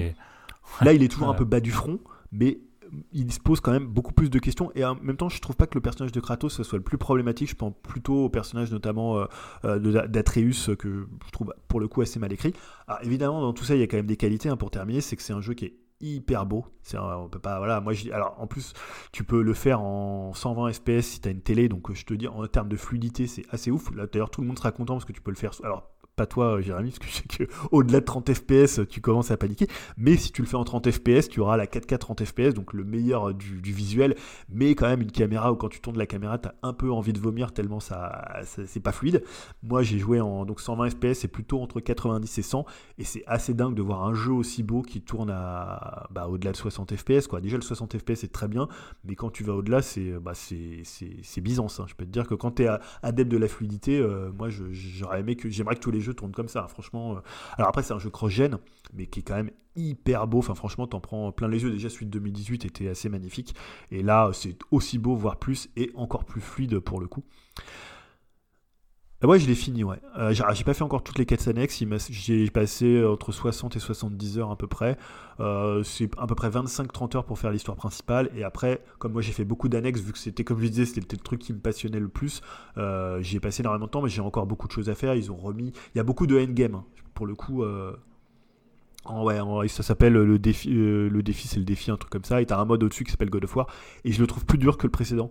Euh, notamment les Berserkers, je les trouve encore presque. Alors je sais pas, c'est parce que j'en ai pas encore fait beaucoup, j'en ai fait que 3 sur 12. Mais euh, pour ceux qui l'ont fait, il y avait notamment les Valkyries qui étaient les personnages euh, hyper balèzes. Je trouve les Berserkers euh, presque plus balèzes. Il y a encore des Valkyries aussi. Il y a des ennemis qui sont assez durs. Le jeu, dans la, la, quête principale est assez simple, même en difficile.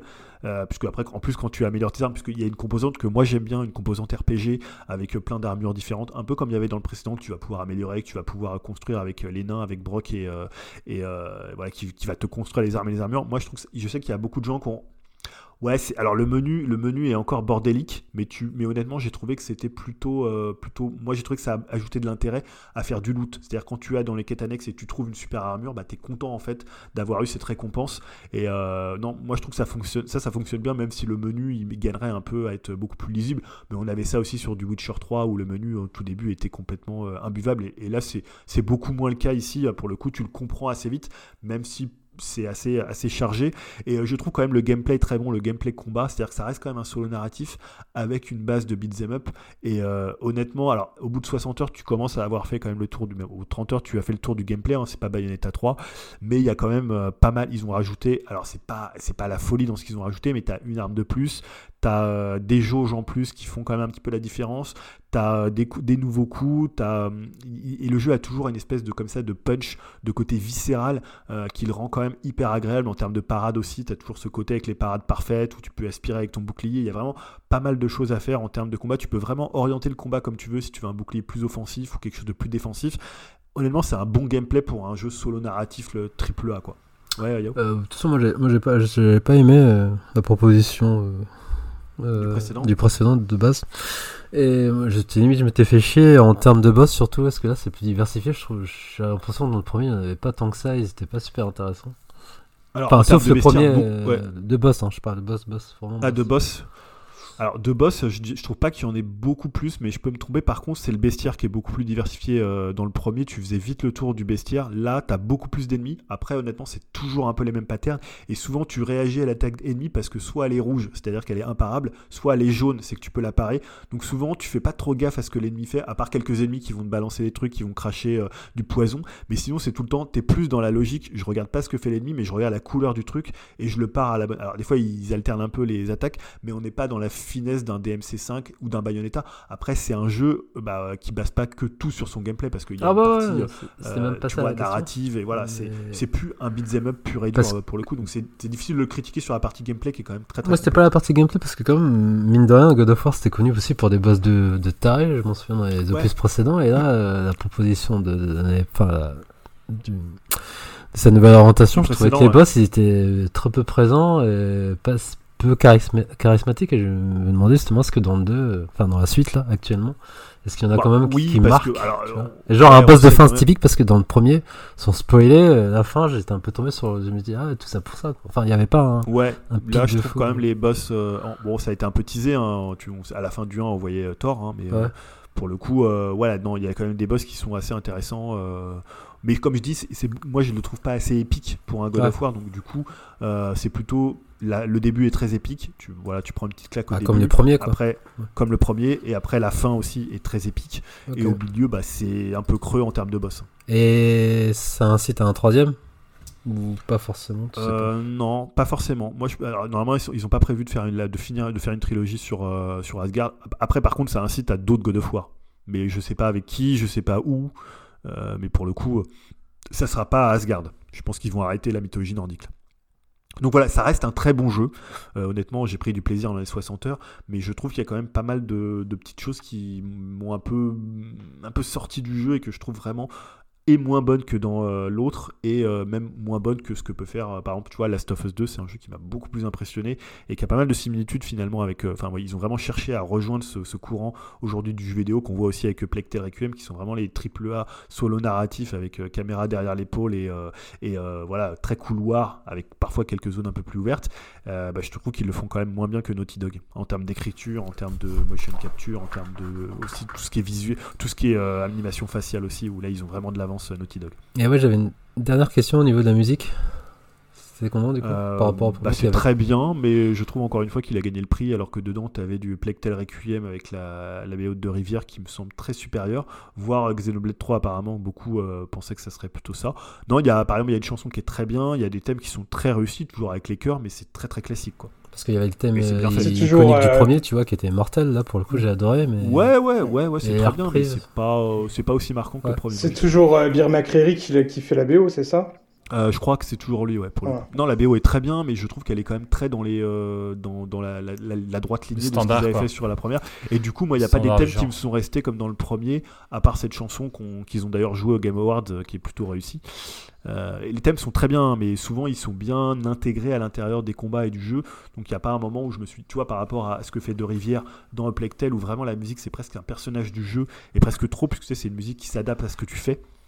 Euh, c'est une sorte de musique adaptative, donc on la remarque beaucoup plus. Mais il y a beaucoup de thèmes dans euh, Plague Tale qui m'ont beaucoup plus marqué cette année que, euh, que dans God of War Ragnarok. Mais c'est reste une bonne BO hein, pour le coup. Ok, donc c'est donc God of War Ragnarok, Ragnarok Ouais. qui est sorti sur PS5, PS4, ouais. plutôt à jouer sur PS5. Je sais pas. Non, je crois qu'il Non, tourne pas mal sur il tourne PS4. très bien sur semble, Pro, euh, même s'il va faire un bruit d'avion pour ta console. euh, Ouais, parce que, ouais, ouais. Ouais, c'est Mais non, ça, non, et- oui, euh, après, si vous pouvez le faire sur PS5, euh, vous l'aurez dans des soit en résolution 4K, soit en, Ouais. en 60 ou 90 FPS. Donc un très bon jeu, mais pas forcément le génie annoncé. Voilà, c'est ça, plutôt. voilà, oui, c'est ça. C'est exactement ça.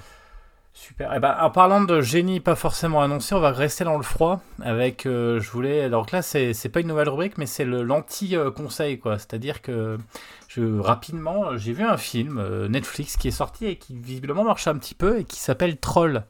Ah, je trouve qu'il porte très très bien son nom. Et si vous voulez, j'avais été hypé. Et pourquoi j'ai été hypé? Je pense que Dee va me suivre là-dessus. Il y a quelques années, j'avais vu un film qui s'appelle Troll Hunter, qui est un film que j'ai acheté d'ailleurs en Blu-ray, qui était un film qui était sorti en fait, que j'avais vu au, à Gérardmer. Et c'était, vous savez, à l'époque de la, de la mode euh, des Rec, euh, des, des euh, Blair Witch, de Cloverfield, etc., avec ces faux documentaires, films, enfin filmés caméra à l'épaule.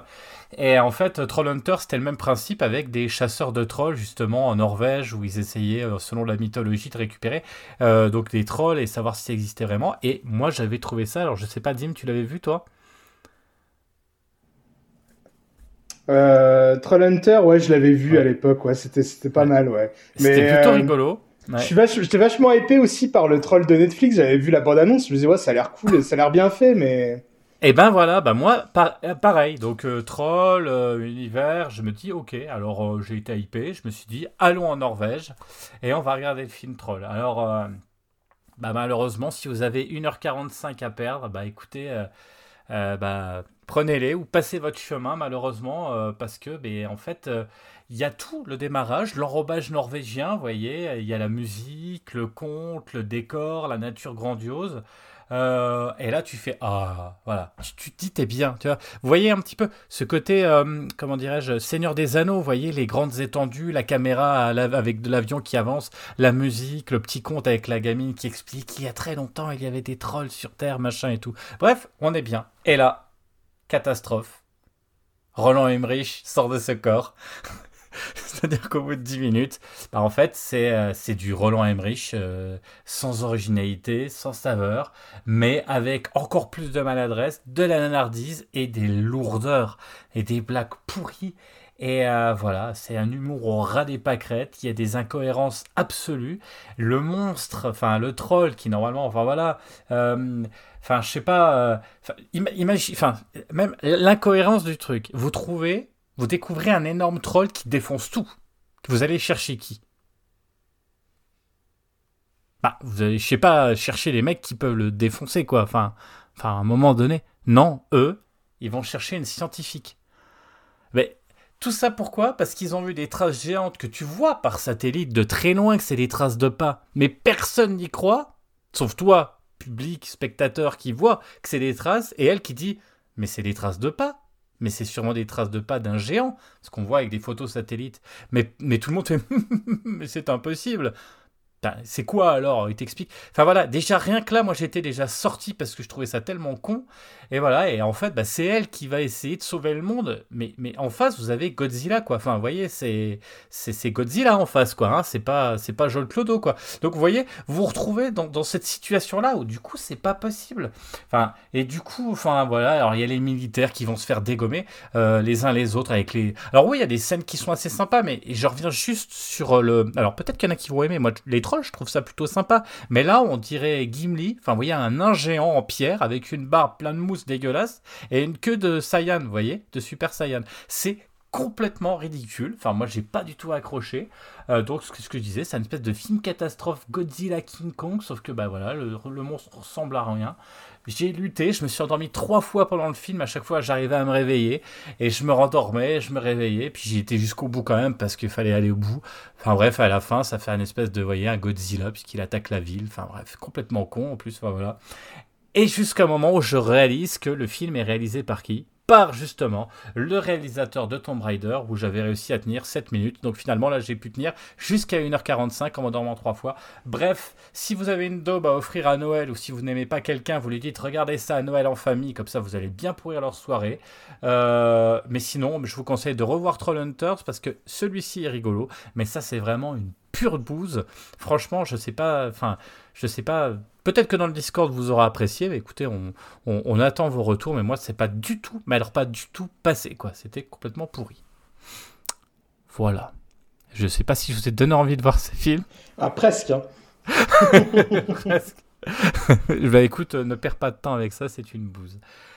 On va s'arrêter là sur ce bon conseil merdeux de Noël, si ça vous va. Euh, en musique, il me semble, du coup, Julien, qu'est-ce que tu avais choisi? Je sais pas, je pense que je vais choisir euh, peut-être soit le main theme de. Euh, alors évidemment pas de Twin Peaks parce que c'est le truc le plus connu et on va peut-être aller un peu différemment. Mais voilà, peut-être celui de Mulholland Drive. Hein, il faudra que je regarde parce que Il y a le main theme, mais il y a aussi d'autres morceaux que j'aime beaucoup dans Mulholland Drive qui sont assez dingues. Après, il faut que regarder ce qui est sur YouTube. Et, parce que là, je regardais sur Spotify, mais il n'y a pas la, la, BO. Alors, je, regarde sur mon, disque quel morceau choisir, mais peut-être le main theme qui est vraiment très très beau. Euh, voilà, donc il est, je sais pas quel âge il avait, il n'était pas pour le coup. 85 ans, donc voilà, il n'était pas, pas, tout jeune, mais bah, je trouve que c'est une grande perte. Pour, il n'a pas travaillé qu'avec Lynch, hein, il a fait énormément de, énormément de musique, mais euh, c'est vrai qu'on l'associe beaucoup à ces, à ces thèmes-là, et en plus, c'est des thèmes qui sont euh, complètement connectés avec les films, qui sont pratiquement euh, partie intégrante de l'identité des films, en fait.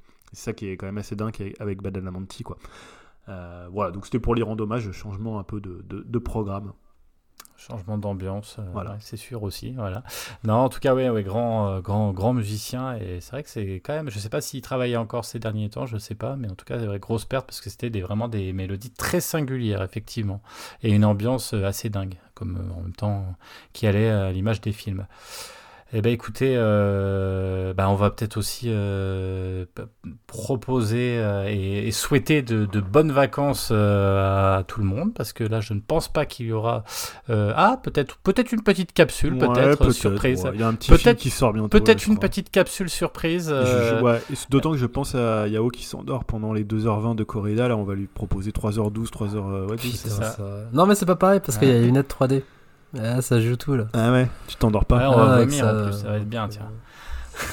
ok, non, mais je pense qu'il y aura quand même une petite capsule avant Noël, peut-être quand même. Hein. On ne sait pas, on dit pas quel film, mais, mais bon, voilà. Faut voir si tout le monde aura le temps de le voir aussi. Les, ah, comme on l'a dit, il y a le mercredi qui est, qui est, jouable pour tout le monde. Hein, ce mercredi, ah, allez-y. Oui. Il n'y a, y a rien ce mercredi soir. Non, honnêtement, je pense que c'est déjà complet, euh, même avec la. Ah oui, c'est vrai en plus. Que... Putain, faut réserver à l'avance. Moi, par exemple, j'ai changé ma date et je, finalement, je vais le voir une semaine après la première date, tellement j'avais eu du mal à avoir des places. En plus, c'est. Vacances de Noël, ça va être d'Avatar, Avatar, Avatar numéro 2. Hein, parce que ça va être blindé pendant les vacances, là. Ça va être chaud. Hein. Ouais, c'est vrai qu'après il y a les vacances scolaires. Ouais, et je pense que le film va vraiment cartonner en fait. Bah, qui sans doute, ouais. franchement. Oh, c'est sûr. Non, mais tu sais, c'est aujourd'hui il y a beaucoup, beaucoup enfin, y a, on décrit beaucoup. Oui, euh, oui, mais quand il est ressorti le premier, premier je pense qu'il a bien marché. Hein.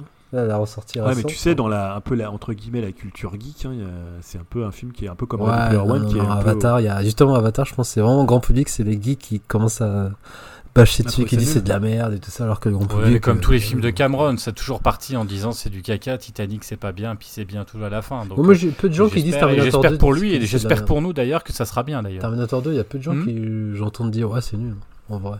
Tu vois oui, oui, bon, c'était ah, une oui. autre époque, mais à partir de Terminator 2, euh, enfin voilà. Enfin bref, mais ça sera peut-être l'occasion aussi de revenir un petit peu sur James Cameron euh, et puis ah ouais. de reparler d'Avatar, qu'il faut que je revoie parce que moi je l'ai vu dans des mauvaises conditions. En tout cas, bon, j'espère qu'on aura la possibilité de le voir et sinon on se retrouve à la rentrée bah euh, ouais, de janvier. Le, le, bilan bah, pour le bilan, pour le bilan, un bilan euh, avec pas mal de choses, hein, je oui. pense. Hein. On fait pas des bilans en novembre ou en décembre, on fait des bilans en janvier quand, quand la, la Exactement. ah ouais, non mais... Les gens, ils ah sont ben, là, il faut leur top en décembre. Mais merde. Non, mais c'est vrai, là, on sait, il y a des choses qui arrivent, là, ah, attention. Oui, ouais, Exactement. Carrément. Troll, par exemple, on, on, a pu passer à côté. Bah ouais. Allez, bonne, euh, bonne soirée, bonne journée selon le moment où vous écoutez le podcast. Et je vous dis, et on vous dit à bientôt. Salut à tous. Salut. Salut. Salut.